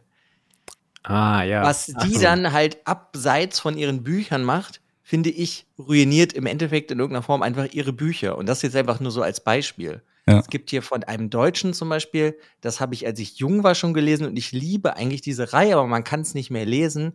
Das ist Fehlidee von Akif Pirinci, Oh ja. Hm. weil der ja irgendwann so ins Rechte abgerutscht ist. Auch hier inzwischen Querdenker-Milieu, Mhm. äh, sehr, sehr sowas. stark. Und ja. das, ich glaube, die Sachen werden auch gar, die Bücher werden gar nicht mehr von dem verkauft, aber das ist so eigentlich so eine Reihe von aus meiner so Jugend nenne ich es jetzt mal oder Jugendlicher, die habe ich eigentlich immer ganz gern gelesen, weil die Bücher auch eigentlich ziemlich gut sind. Ja. Also jetzt nicht alle, aber so das erste ist bombastisch gut. Das ist eigentlich früher eins meiner Lieblingsbücher gewesen. Das sind so Katzenkrimis, ne? Mhm, aus der Perspektive von Katzen und dann Ja. diesem Katzenmilieu. Und davon gibt's auch, von dem ersten gibt's sogar einen, äh, einen Zeichentrickfilm, der ist auch super gut. Stimmt. Ja. und Ja. auch richtig blutig und so. Also sehr, sehr cool. Und sowas meine ich halt, dass Autoren irgendwie es nicht dabei belassen können, dass sie anscheinend erfolgreiche Autoren sind, sondern halt irgendeinen Schwachsinn machen müssen. Ja, das geht ist, mir in irgendeiner Form auch irgendwie auf den Sack. Ich meine, es ist jetzt nicht um das Thema hier, um da halt vier Stunden zu diskutieren, aber ich wollte es einfach halt nur mal so ansprechen. ja, das ist das ich Das Problem. irgendwie nicht verstehen kann. Das ist das Problem, wenn Autoren quasi dann ihre, äh, ihre Relevanz überschätzen ne? und dann plötzlich meinen, Mhm. äh, auch zu allem etwas sagen zu müssen, nur weil sie irgendwann mal ein gutes Ja. Buch rausgebracht haben und äh, sich als, ja, das ist, kommt häufiger vor, als man denkt, leider. Es gibt viele. Ja.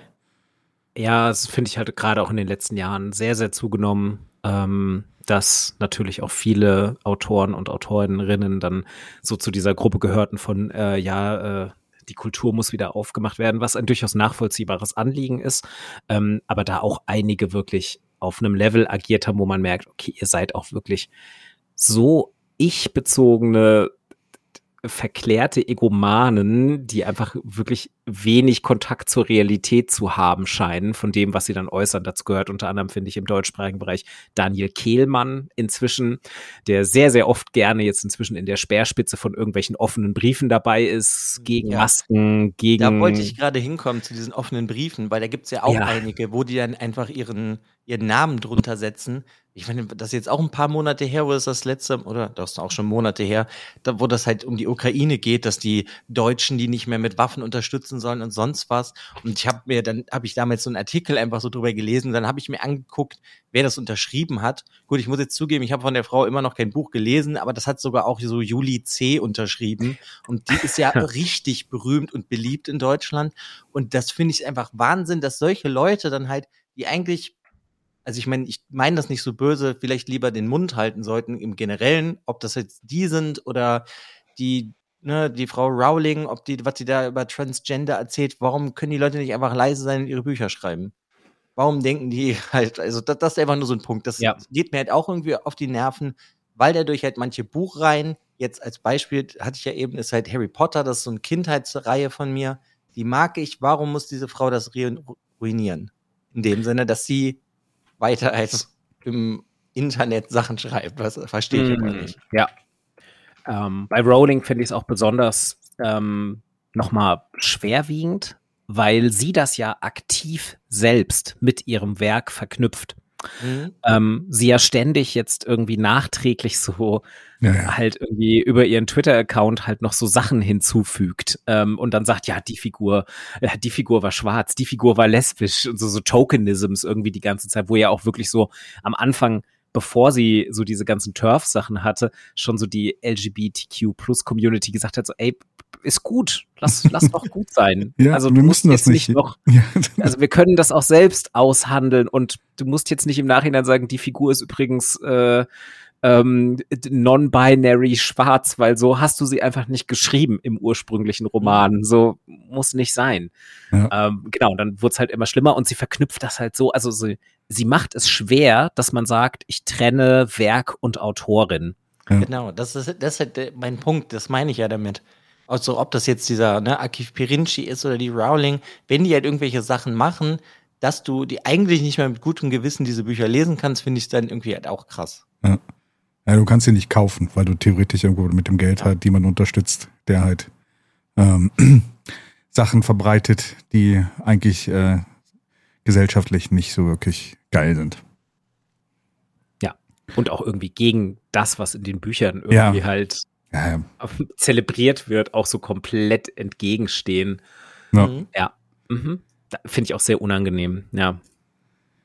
Aber ich glaube, das war's jetzt. Das, das habe ich, glaube ich, wirklich nur noch Sachen für in den Büchern.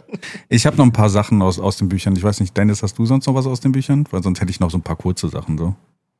Äh, nee, ich meinte, ich habe nichts mehr außerhalb. Also ich habe jetzt nur noch Mhm. in, in Ach so. Geschichten Sachen, die mich nerven. Okay. Ich habe nichts mehr von außerhalb. So, das meine Ah, ich. okay. nur. Ich habe eine Sache noch, ich habe mir mein Finale quasi bis zum Ende aufgespart. Äh, ein Punkt, der geht auch um Sachen in Büchern, aber auch ein bisschen um Autoren.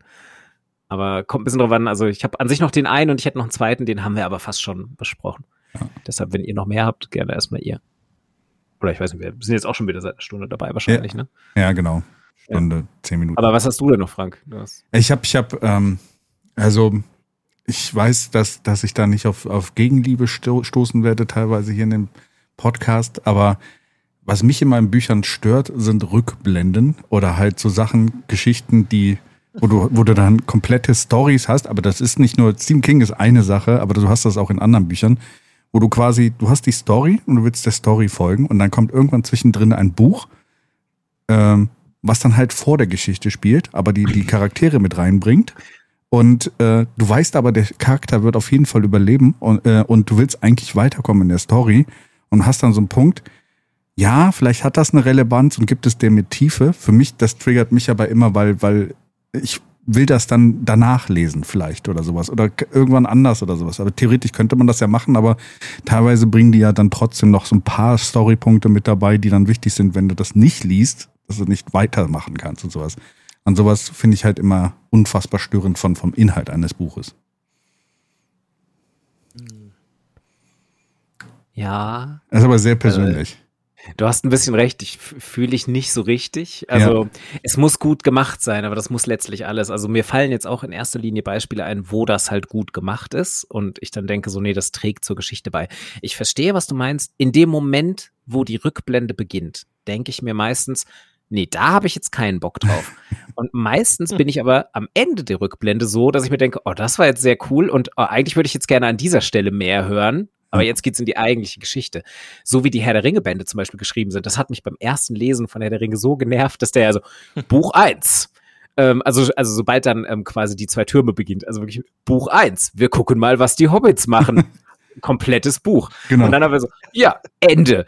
Buch drei. Wir gucken mal, was die anderen äh, Leute machen. Und jedes Mal war es dann halt immer so dieses, oh nein, Noch nicht was? weg. Ich will wieder zurück, ich will wieder zurück zu den anderen. Aber das hatte ich halt jedes Mal das Gefühl. Also immer am Ende des, äh, am Ende der jeweiligen Sequenz. Ja.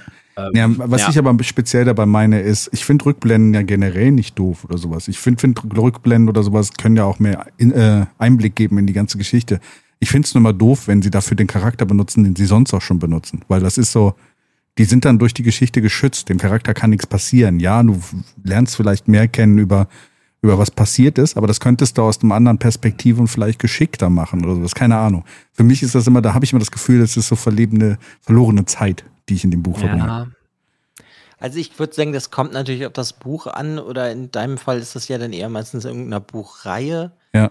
Und da kann ich es teilweise verstehen, weil du möchtest ja, dass die Geschichte, die im Jetzt spielt sozusagen, dass die weitergeht, Mhm. weil du wissen willst, was passiert. Und dann möchtest du halt nicht unterbrochen werden von 25 Jahre vorher. Ja. hm.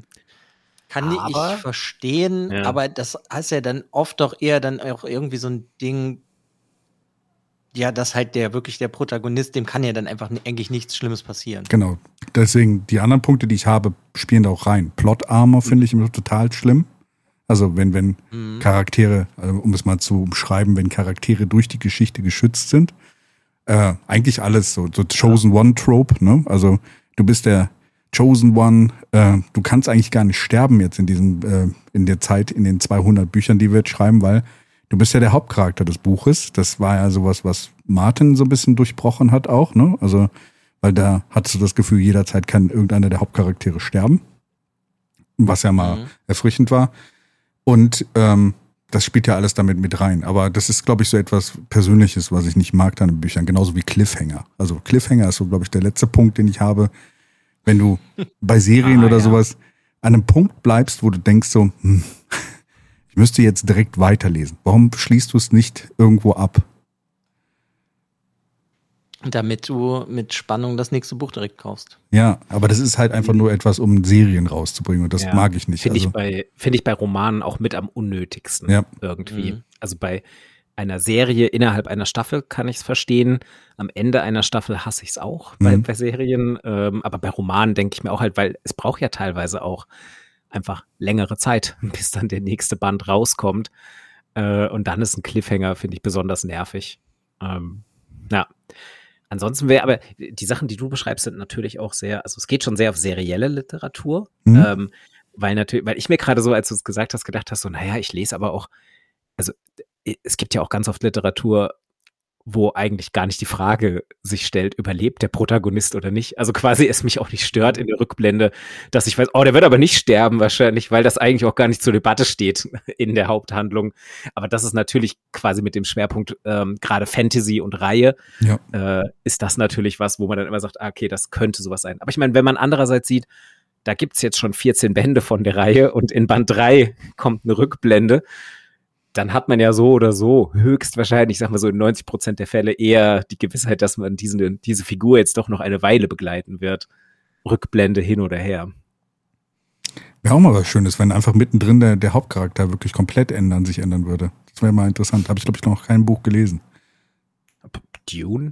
Also Ja, ja, okay. ändert sich nicht komplett, aber es ist Ja. immer irgendeine Art Atreides Wiedergeburt. Aber ich meine, wenn sie dann im vierten Teil einfach einen lebenden Wurm haben, also da Ey, der hat ein menschliches Gesicht hier irgendwo. ja, irgendwo in seinem riesigen Leib. Ich hab, habt ihr es geschafft, euch das in irgendeiner Art und Weise so vorzustellen, in eurem inneren, vor eurem inneren Auge, dass es nicht komplett lächerlich aussieht? Ja, ich habe die High, ich Ja, habe eine alte Version Fall. davon, wo die High Giga Bilder dabei sind und der hat das eigentlich ganz gut illustriert. Ah, okay. Für mich war es immer einfach so ein großer Klops in der Sänfte, der halt wie so ein halt noch nicht ganz ausgefertigter Wurm, aber mit so kleinen, stummeligen T-Rex-Ärmchen und halt irgendwo einfach so einem runden, babyhaften Gesicht mittendrin. Ja.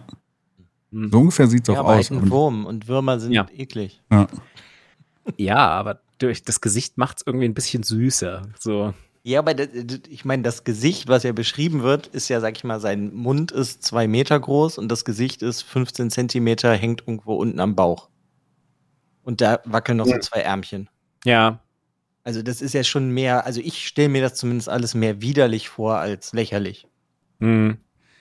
ja. ja, wahrscheinlich. Ja, das ist aber, glaube ich, ein anderer Punkt. Ich meine, die Dune-Bücher, das sind ja eigentlich auch, ja, die sind ein bisschen anders. Ich meinte jetzt eher so wirklich lange Fantasy rein. Ich fänd's halt witzig, wenn Harry Potter irgendwo zwischendrin ähm, gesagt hätte, äh, ja, äh, jetzt ist Hermine. Harry Potter stirbt im Buch 4 und äh, Hermine macht jetzt weiter. Hm. Und dann hättest du die Reihe nur anders benennen müssen. ja, ja, auch, auch Außer ein Stilmittel. immer seine Leiche mit. Ja, das erinnert mich an einen Film. Gott. Dann kannst du die Titel lassen. Das wäre wär auch interessant. das wird alles notiert Ja. für mein eigenes Buch. Ah, okay. Ja, les erstmal fertig, bevor Ja. du Ja, genau. notierst. ja. Habt ihr sonst noch Sachen? Oh ja, ja, auf jeden Fall. Ja. Also ich meine, du hattest eben den Chosen One, das finde ich als leider auch einfach so ein Trope, das finde ich stinklangweilig geworden, aber einfach durch die Masse an Büchern, wo das schon vorkam. Das hast du ja eben.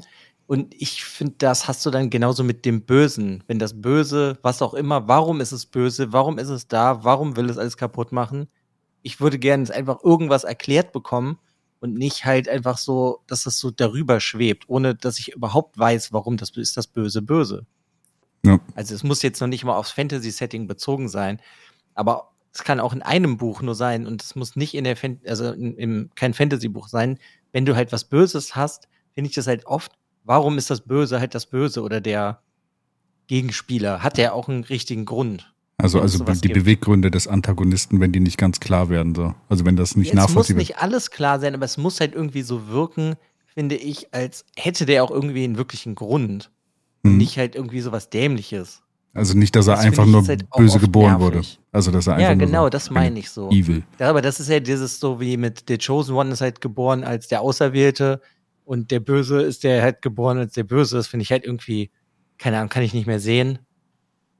Dann habe ich noch was ganz Persönliches. Ich kann einfach kaum noch Bücher lesen, die im Mittelalter spielen. Ich finde das stinklangweilig. Und das zählt halt jetzt in Fantasy-Bücher auch speziell rein. Ich kann einfach diese Fantasy-Welten, die mittelalterlich sind oder so pseudo-mittelalterlich wirken, kann ich nicht mehr sehen. Ich finde das irgendwie, weiß ich nicht, brauche irgendwie was Neues. Leute sollten sich mal was, irgendwas anderes ausdenken. Ja. Ja, so diese abgehalfterten Klischees ähm, finde ich auch echt problematisch. Also gerade im Worldbuilding, ja, das Mhm. stimmt. Kann ich sehr gut nachvollziehen. Ich glaube, da gibt's auch super viel Kreatives, aber man muss es, man muss es auch erstmal Das zu finden, ja, die Sachen, die Sachen, die populär werden und die man so mitkriegt, die gut vermarktet werden, das sind ganz oft ja auch eher so generische Sachen. Ja. Ich würde sagen, sowohl im Sci-Fi als auch im Fantasy-Bereich. Hm. Ja, aber es gibt ja auch Beispiele, wie wir das eben hatten mit Dune, der ja schon vor allen anderen gefühlt so viel anders gemacht hat, Ja, ja. dass ich eigentlich nicht verstehe, warum die Leute sich nicht mal ein bisschen mehr davon inspirieren lassen, sondern immer halt so langweilige Sachen wieder nehmen. Hm. Das stimmt. Ja. Weil der kon dekonstruiert ja auch dieses komplette Heldenhafte und so. Also, weiß ich nicht. Ja. Würde ich mir einfach mehr wünschen. Das mag ich auf jeden Fall nicht. Ähm, ja, diesen Plot-Armor, den hattest du auch schon, den finde ich halt ganz furchtbar, wenn das sich irgendwie so liest, als würden die Charaktere, die vorkommen, das könnte denen sowieso nichts passieren. Ja. Das mag ich auch überhaupt nicht. Speziell in Fantasy, Science-Fiction-Reihen oder Büchern finde Ja. ich das irgendwie sehr, sehr schade, wenn es einfach irgendwie sich so liest. Ja, okay, du weißt eh schon, der hat am Ende, ist eher der Sieger. Weiß ich nicht, brauche ich irgendwie nicht mehr. Ja, wenn keine Fallhöhe da ist, dann, Ja. dann hat man es halt irgendwie. Aber ich meine, das macht auch unsere Leseerfahrung, ne? Man muss halt auch sagen, dass natürlich viele dieser Bücher, die dann rauskommen, wo wir denken, so, oh, habe ich doch schon 30 Mal gelesen, da gibt's halt immer Personen, die es jetzt gerade zum ersten Mal lesen. Und für die ist das wahrscheinlich dann auch wieder toll. Ähm, aber ja, klar, ich glaube, je tiefer man in einem Genre drin ist, um, umso mehr und umso seltener wird man dann noch überrascht. Umso schöner Mhm. ist es, wenn das dann aber passiert. Und dann habe ich auch ein riesiges Problem in, generell in Büchern, wenn Probleme dargestellt werden, die du eigentlich mit einer Unterhaltung verhindern könntest oder lösen könntest. ja, Und das finde ich ist auch Ja. etwas ganz Schlimmes, wenn ich das lese und mir einfach nur so denke, dann geh doch dahin und rede mit ihm. Und dann wüsstest du, ah ja, das war nur ein Missverständnis, das ist alles okay. Das Ja. kann ich halt auch einfach nicht verstehen. Und das, das, Das ist halt gar ich- nicht jetzt in der Fantasy-Welt behaftet, sondern halt in, generell in Büchern. Das kann ich irgendwie nicht verstehen. ja. Ich finde, dass oft Probleme halt so simpel sind in Büchern, aber dann irgendwie das, das, das, das ganze Thema des Buches und das verstehe ich dann nicht. Ja, es wirkt sehr konstruiert dann, ne? Also, ja. Ja, Finde ich ist aber auch oft ein Problem in Serien und Filmen, dass Konflikt Ja, dadurch ganz, aufgebaut ganz wird, dass Figuren auf dümmste Art und Weise nicht miteinander reden. Ähm, nervt mich tierisch in jedem Medium, ja. Ist immer so, wenn man keine, offensichtlich hat man keine andere Idee, wie Mhm. der Konflikt natürlich entstehen sollte. Äh, also entsteht er einfach auf die dümmste Art und Weise überhaupt. Ähm, ja, Misskommunikation. Hm.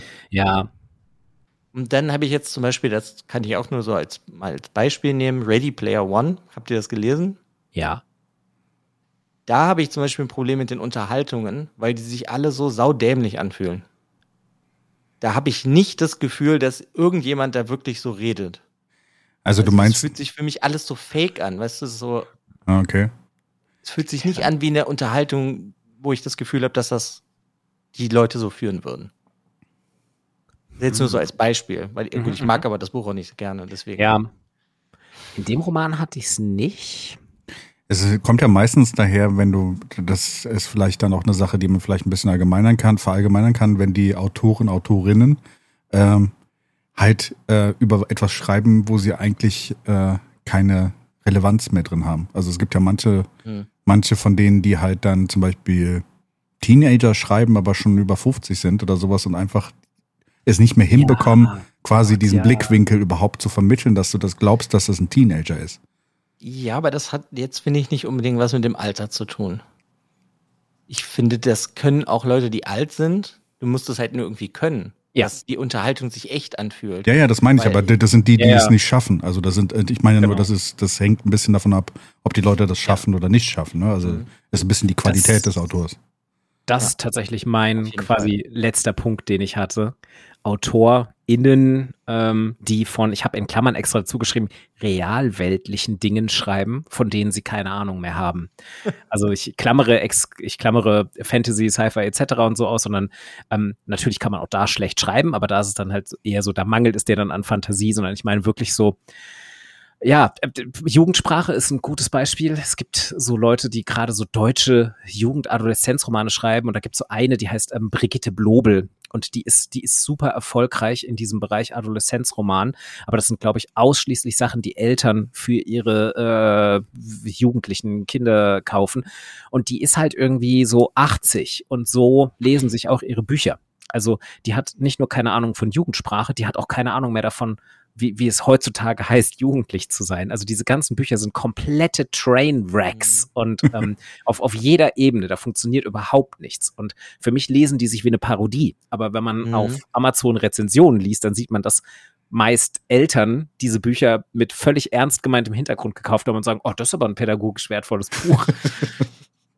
Und die sind, also, wow. Also die, die schreibt über alles. Die schreibt dann so, also es sind meistens so, äh, so Bücher, wo es dann so um Kritiken geht, aber das ist dann so die böse Gaming-Szene, die böse ähm, die, äh, Social Media als Falle, ähm, Oh Gott. äh, oh, Modeln macht dich kokainabhängig und so Zeug. Und es geht alles so, es wird alles so auch so skandalisiert. ähm, aber sie schreibt halt immer von Sachen, von denen sie null Ahnung hat und offensichtlich auch gesagt hat, I can't be bothered to do any research. Und einfach so schreibt, wie sie sich's vorstellt. ja. Und das ist eine Katastrophe. Sie hat halt einfach eine andere Sicht auf die Welt. Ja, Social genau, Media, genau. Hm, was könnte das sein? Das ist wirklich, also das Social Media Buch ist auch, sie, sie schreibt dann meistens, ihre Protagonisten sind meistens so, vier, so 12 bis 16-jährige Mädchen, Teenagerinnen und denen widerfährt halt einfach immer das Schlimmste. Das ist wirklich Social Media Buch ist einfach so sofort einfach nur so, er gerät dann irgend so eine 14-Jährige in die Hände von so einem Kinderporno-Ring und so, aber es ist, und das ist gleichzeitig alles so naiv geschrieben, dass man denkt, ja, so ist das auch nicht, gute Frau. ähm, Passiert immer. Wenn, ja. Ja. Aber also dieser ganze Bereich und ähm, da habe ich noch, und da- das ist das, was ich vorhin, ich habe beim Vorgespräch gesagt, ich suche eine Seite raus und ich habe sie gefunden. Ähm, ich weiß aber gar nicht, ich habe euch nicht mehr gefragt, ähm, hm, wie explicit es eigentlich werden darf in diesem Podcast. Sind- Soweit du möchtest, du kannst sagen, was du willst. Es gibt so ein Trope, ähm, nämlich äh, quasi äh, männliche Romanciers, die auch wirklich durchaus namhaft sind, die keine Ahnung haben, wie sie A, weibliche Figuren schreiben und B, über Sex schreiben. Und da gibt's wirklich erfolgreich, erfolgreichste Autoren mit schlechtesten Sachen. Und es gibt den sogenannten ähm, Bad Sex in Fiction Award, äh, wo wirklich Bücher nominiert werden, in denen halt einfach wirklich grottenschlechte Sexszenen beschrieben werden, wo man wirklich in Frage stellen muss, ob die meist männlichen Autoren jemals in ihrem Leben Sex hatten. Und ähm, ich habe rausgesucht äh, von Jonathan Franzen, äh, sehr, sehr berühmter US-amerikanischer Autor, der so ein bisschen ähm, über, ja, so zeitgenössische US- Mhm. Schreibt und äh, dem sein neuester Roman heißt Crossroads, ist auch hat super viele Preise gewonnen, sehr sehr populär und der ist nominiert worden für diesen Award. Ich weiß nicht, ob er ihn bekommen hat, aber hier dieser Blog hat ein paar deutsche Übersetzungssachen. Ich habe das englische Original nicht mehr gefunden. Das ist auch richtig scheiße. Ganz kurz nur, das ist aber eigentlich gar kein schlechter Autor. Äh, ja, genau, aber er wegnehmen. kann. Genau, also das ist die Sache. Das ist ein durchaus erfolgreicher Autor äh, und auch ein guter Autor und er schreibt halt scheinbar über Sex und hat offensichtlich nicht so viel Ahnung davon, wie man Sex beschreibt oder aber auch vielleicht, wie das so aussehen könnte. Ähm, weil hier sind einfach so, also hier sind jetzt einfach nur so ein paar Zitate aus Crossroads. Wie gesagt, deutsche Übersetzung. Es kann auch sein, dass einfach die Übersetzung richtig verunglückt ist. Aber das Ori amerikanische Original, ich habe nur den Artikel dazu nicht mehr gefunden. ähm, so, warte mal, was ist denn hier Schönes? Äh, ah, der ist schön. Sie stellte sich auf die Zehenspitzen, um einen Kuss zu bekommen, für den er sich hinunterbeugte. Er nahm einen aufregenden, katzenfutterigen Hauch zersetzten Spermas von seinen diversen Montagsabsonderungen in ihr wahr. What? okay. Hm, sexy. Ähm, dann wird sehr, sehr gerne das Wort äh, Vulva benutzt. Ah, hier wird, hier wird ähm, Sex beschrieben. Auf die Zwischenprüfung in Zellbiologie bereitete er sich nicht vor, weil es in dem Moment schöner war, seinen Penis in Sharons Vulva zu stecken, als zu lernen.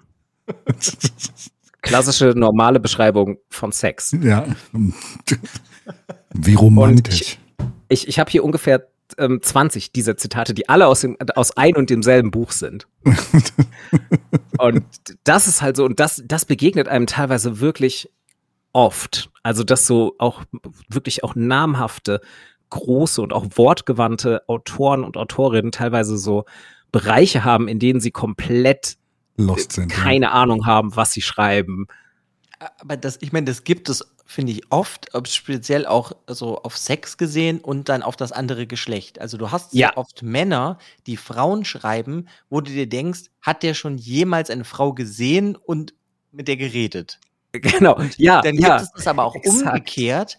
Dann hast du dann Frauen, die Männer beschreiben, wo ich mich dann frage, ob die jemals einen Mann gesehen hat und sich mit dem unterhalten hat. Also ich finde, das gibt's halt von beiden Seiten. Und dann gibt's halt das, was du gerade vorgelesen hast. Dann, da weiß ich halt gar nicht. Ihr habt- ihr- ihr habt gerade- überfragt. Lustigerweise habt ihr von außen betrachtet jetzt Twilight beschrieben und äh, wie hier Fifty Shades of Grey. Also so irgendwie, weil auch da immer wieder total weirde Menschenbilder vorkommen von, von, von dem meist anderen Geschlecht im Gegensatz zu dem Autor, was einfach so, was halt gefeiert wird und auch von vielen Leuten überraschenderweise gelesen wird, hat aber einfach mit der Realität nicht viel zu tun hat. Das hat das Problem, hast du auch in Serien hier, äh, Sex in the City, fand ich auch immer ganz schlimm in diese Richtung und bei Autoren hast du das halt auch, weil sie halt einfach, sie schreiben dann immer so, ähm, das sind so Poster, also das ist eigentlich so, ein- ja, sagen wir mal, sie können sich nicht in das, äh, in das reinversetzen, was sie schreiben und nehmen dann einfach nur so populistische Ansichten dazu und verkörpern sie dann. Und das ist, glaube ich, so ganz schlimm. Und ich glaube, das ist so ein bisschen die Aufforderung mit so, bitte Leute, wenn ihr über irgendwas schreibt, so, lest euch gut ein, recherchiert oder fragt Leute, die davon Ahnung haben. In dem Fall, wenn ihr eine Frau beschreibt und wirklich nicht mal mehr Grundsätze, äh, Ideen von irgendwie weiblicher Anatomie habt, dann äh, hm, redet vielleicht mit irgendeiner weiblichen Person aus eurem Bekanntenkreis vorher mal.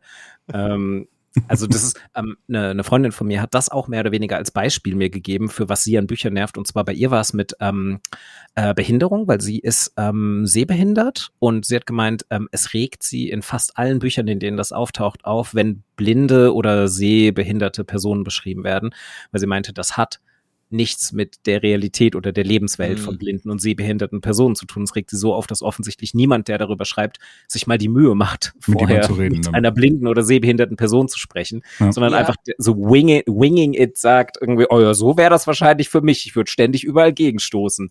Ich glaube, das kannst du aber dann auf ganz viele Bereiche ähm, beziehen von Behinderung oder irgendwas. Ich habe oft bei solchen Büchern das Gefühl, die googeln dann einmal das Wort blind sein. Wie ist das? Gute Frage kommt dann auf und dann Ja. die irgendwie so eine Antwort und die Person ist ja egal, ob es ein Mann oder Frau ist, weil es können halt beide Geschlechter können das. Und äh, ja, packen das dann einfach in ihr Buch und dann wirkt das halt komplett unrealistisch. Ja. Also, was lernen wir da draus? Recherche ist wich- wichtig und quasi auch gute Recherche. Definitiv. Ja. Und ansonsten vielleicht einfach nicht darüber schreiben. genau, vielleicht sollte man dann einfach dann, vielleicht sollte man das Thema dann einfach lassen. Vielleicht ist man dann einfach, einfach nicht für das Thema geeignet. Genau. vielleicht sollte man nicht Dinge über was sagen, wo man keine Ahnung von hat. Lässt sich auch die, auf die Realwelt umsetzen. Mhm. Ja, da sind wir wieder bei den Autoren, die einfach mal die Fresse halten genau, genau. und ihre Bücher gefälligst zu Genau. schreiben haben. Aber das ist vielleicht, ähm, vielleicht ist es aber auch äh, äh, eine Sache von Autoren, Autorinnen, äh, dass es, äh, dass die halt dazu gezwungen werden. Vielleicht ist ja auch, also die, die müssen ja schreiben, ne? Also vielleicht haben sie ja auch den, den, den Drang zu schreiben und äh, kriegen das dann nicht genug eingeschränkt, wo sie dann halt ihren, ihre Wörter zu verfassen. War nur eine Ich meine, es kommt ja auch irgendwie Hm. immer noch mal so drauf an. Wenn es vielleicht in dem Buch darum geht, dass der Charakter keine Ahnung hat von Blinden oder von Sex und der stellt sich das dann irgendwie vor, dann ist das ja okay, das so im Buch zu Ja, dann haben. passt es ja von der Ne? Geschichte. Das her. meine ich ja. Es hat ja immer was auch damit zu tun, so mit dem Kontext.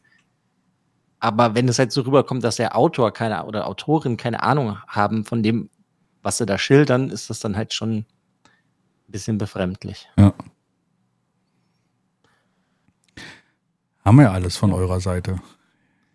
Hast du noch irgendwas, Frank? Ich habe noch ein paar kleine Sachen, die würde ich noch mal so vielleicht in den Raum schmeißen, müssen wir jetzt auch nicht ins Detail gehen. Äh, Going out of print Sachen finde ich bei Büchern total nervig. Also es ist jetzt heutzutage eher weniger ein Problem geworden, weil wir sehr viel digital halt mittlerweile haben, was hilft. Früher war es so, dass, dass teilweise Sachen halt einfach dann nicht mehr zu bekommen waren und du Geschichten nicht zu Ende lesen konntest Mhm. ganz da- darauf ab, ähm, also ähm, was dann auch so ein bisschen dazu passt, ist, wenn äh, Schreiberlinge oder die Schreib Sch- äh, es nicht schafft, äh, ihre Bücher fertig zu bekommen. Also wenn, ne, wenn es einfach nicht Mhm. mal zu einem Schluss kommt.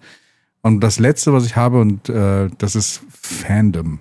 Und das ist ein bisschen Meta so in Bezug auf Bücher, wenn äh, quasi so Bücher als das, äh, als der heilige Gral betrachtet werden Mhm. und die ganzen Fangruppen da drumherum das quasi so erheben und aber sich nicht die Mühe machen, mal wirklich dann in diesem Feld auch was anderes zu lesen und offen zu sein für andere Sachen.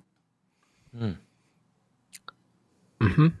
Ja, das letzte kann ich gut nachvollziehen. Das ist, hat man auch irgendwie das Gefühl, dass es in den letzten Jahren unangenehmer geworden ist. Ja. Wahrscheinlich war es das schon immer und inzwischen ist es einfach nur sichtbarer. Ja, die Plattform, also mittlerweile können mehr Leute sich Gehör verschaffen. So. Mhm. Ja. Also ich glaube, dass mit diesen Fans und dann Problemen gab es aber schon immer. Das gab es immer, wie gesagt, ich glaube einfach nur, die Plattform ist größer. Und ich glaube, äh, heutzutage wird es, ich finde es heutzutage ein bisschen fanatischer als früher. Also es gab immer schon fanatische Fans oder sowas, aber heutzutage ist es so, so extrem geworden, dass, äh, ähm, sagen wir mal, dieser, dieser Punkt, wo du übergriffig wird, der ist heutzutage irgendwie immer schwieriger für Leute zu finden. Also, da- dass, ähm, Mhm. dass es das nicht überschritten wird. Also, wie, wie sich Leute angehen, gerade in Fans, äh, Fanbereichen oder so, ist ganz schlimm. Zum Beispiel Mhm. auch ein Grund, warum ich Harry Potter erst so spät gelesen habe, weil auch da Du Angst hattest vor den Zehnjährigen. Genau. Nein. Aber da, es gibt halt sehr viele Leute, die irgendwie zu, zu sehr an den Büchern hängen, aber das ist jetzt quasi mehr Metaebene. Ne? Heißt, was mich an Büchern nervt, die Fans. Teilweise, ne? Also, ja, also ich kann nicht nachvollziehen. Kommt natürlich dann immer drauf an. Aber im Generellen, wenn man irgendwas so fanatisch betrachtet, kann ich das generell nicht nachvollziehen, weil es ist auch immer nur noch ein Buch. ja, genau. Aber das geht ja auch für Hater von irgendwelchen Sachen. Ja, genau. Also es gibt, es gibt ja auch ähm, Hm. einige Autoren, die dann irgendwie so gehatet werden, weil sie irgendwas schreiben. Dabei hat er ein Buch geschrieben, das ist Fiktion. Ja.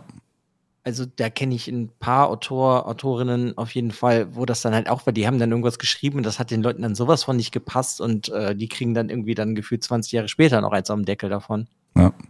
Gibt ja so ein ganz berühmtes Beispiel, ähm, das hier Sherlock Holmes, wie der das geendet hat. Das hat den Fans nicht gepasst, deswegen musste der das weiterschreiben. Ach so. Okay. äh, du meinst jetzt äh, die Bücher selber oder der- die, die Serie? Wie die Serie, nein. Du meinst die Bücher selber? Bücher. Ja, echt? Also er hat war das das, geendet, dass er eigentlich mal nicht stirbt und das hat die Fans so aufgeregt, dass sie sich alle so beschwert haben, dass er dann noch weitergeschrieben hat mit dem, weil er wollte eigentlich Sherlock Holmes sterben lassen. Ja. okay, krass. Das, Das haben wir so als ein frühes Beispiel von fanatischen Fans. In der Serie haben sie diese Geschichte ein bisschen aufgegriffen mit dem Ende der zweiten Staffel oder was auch immer. wo er vom Also Dach Sherlock. springt, ja, genau. Ja, wo, er, Mhm. wo es ja auch quasi mit dem Tod endet und dann weitergeht.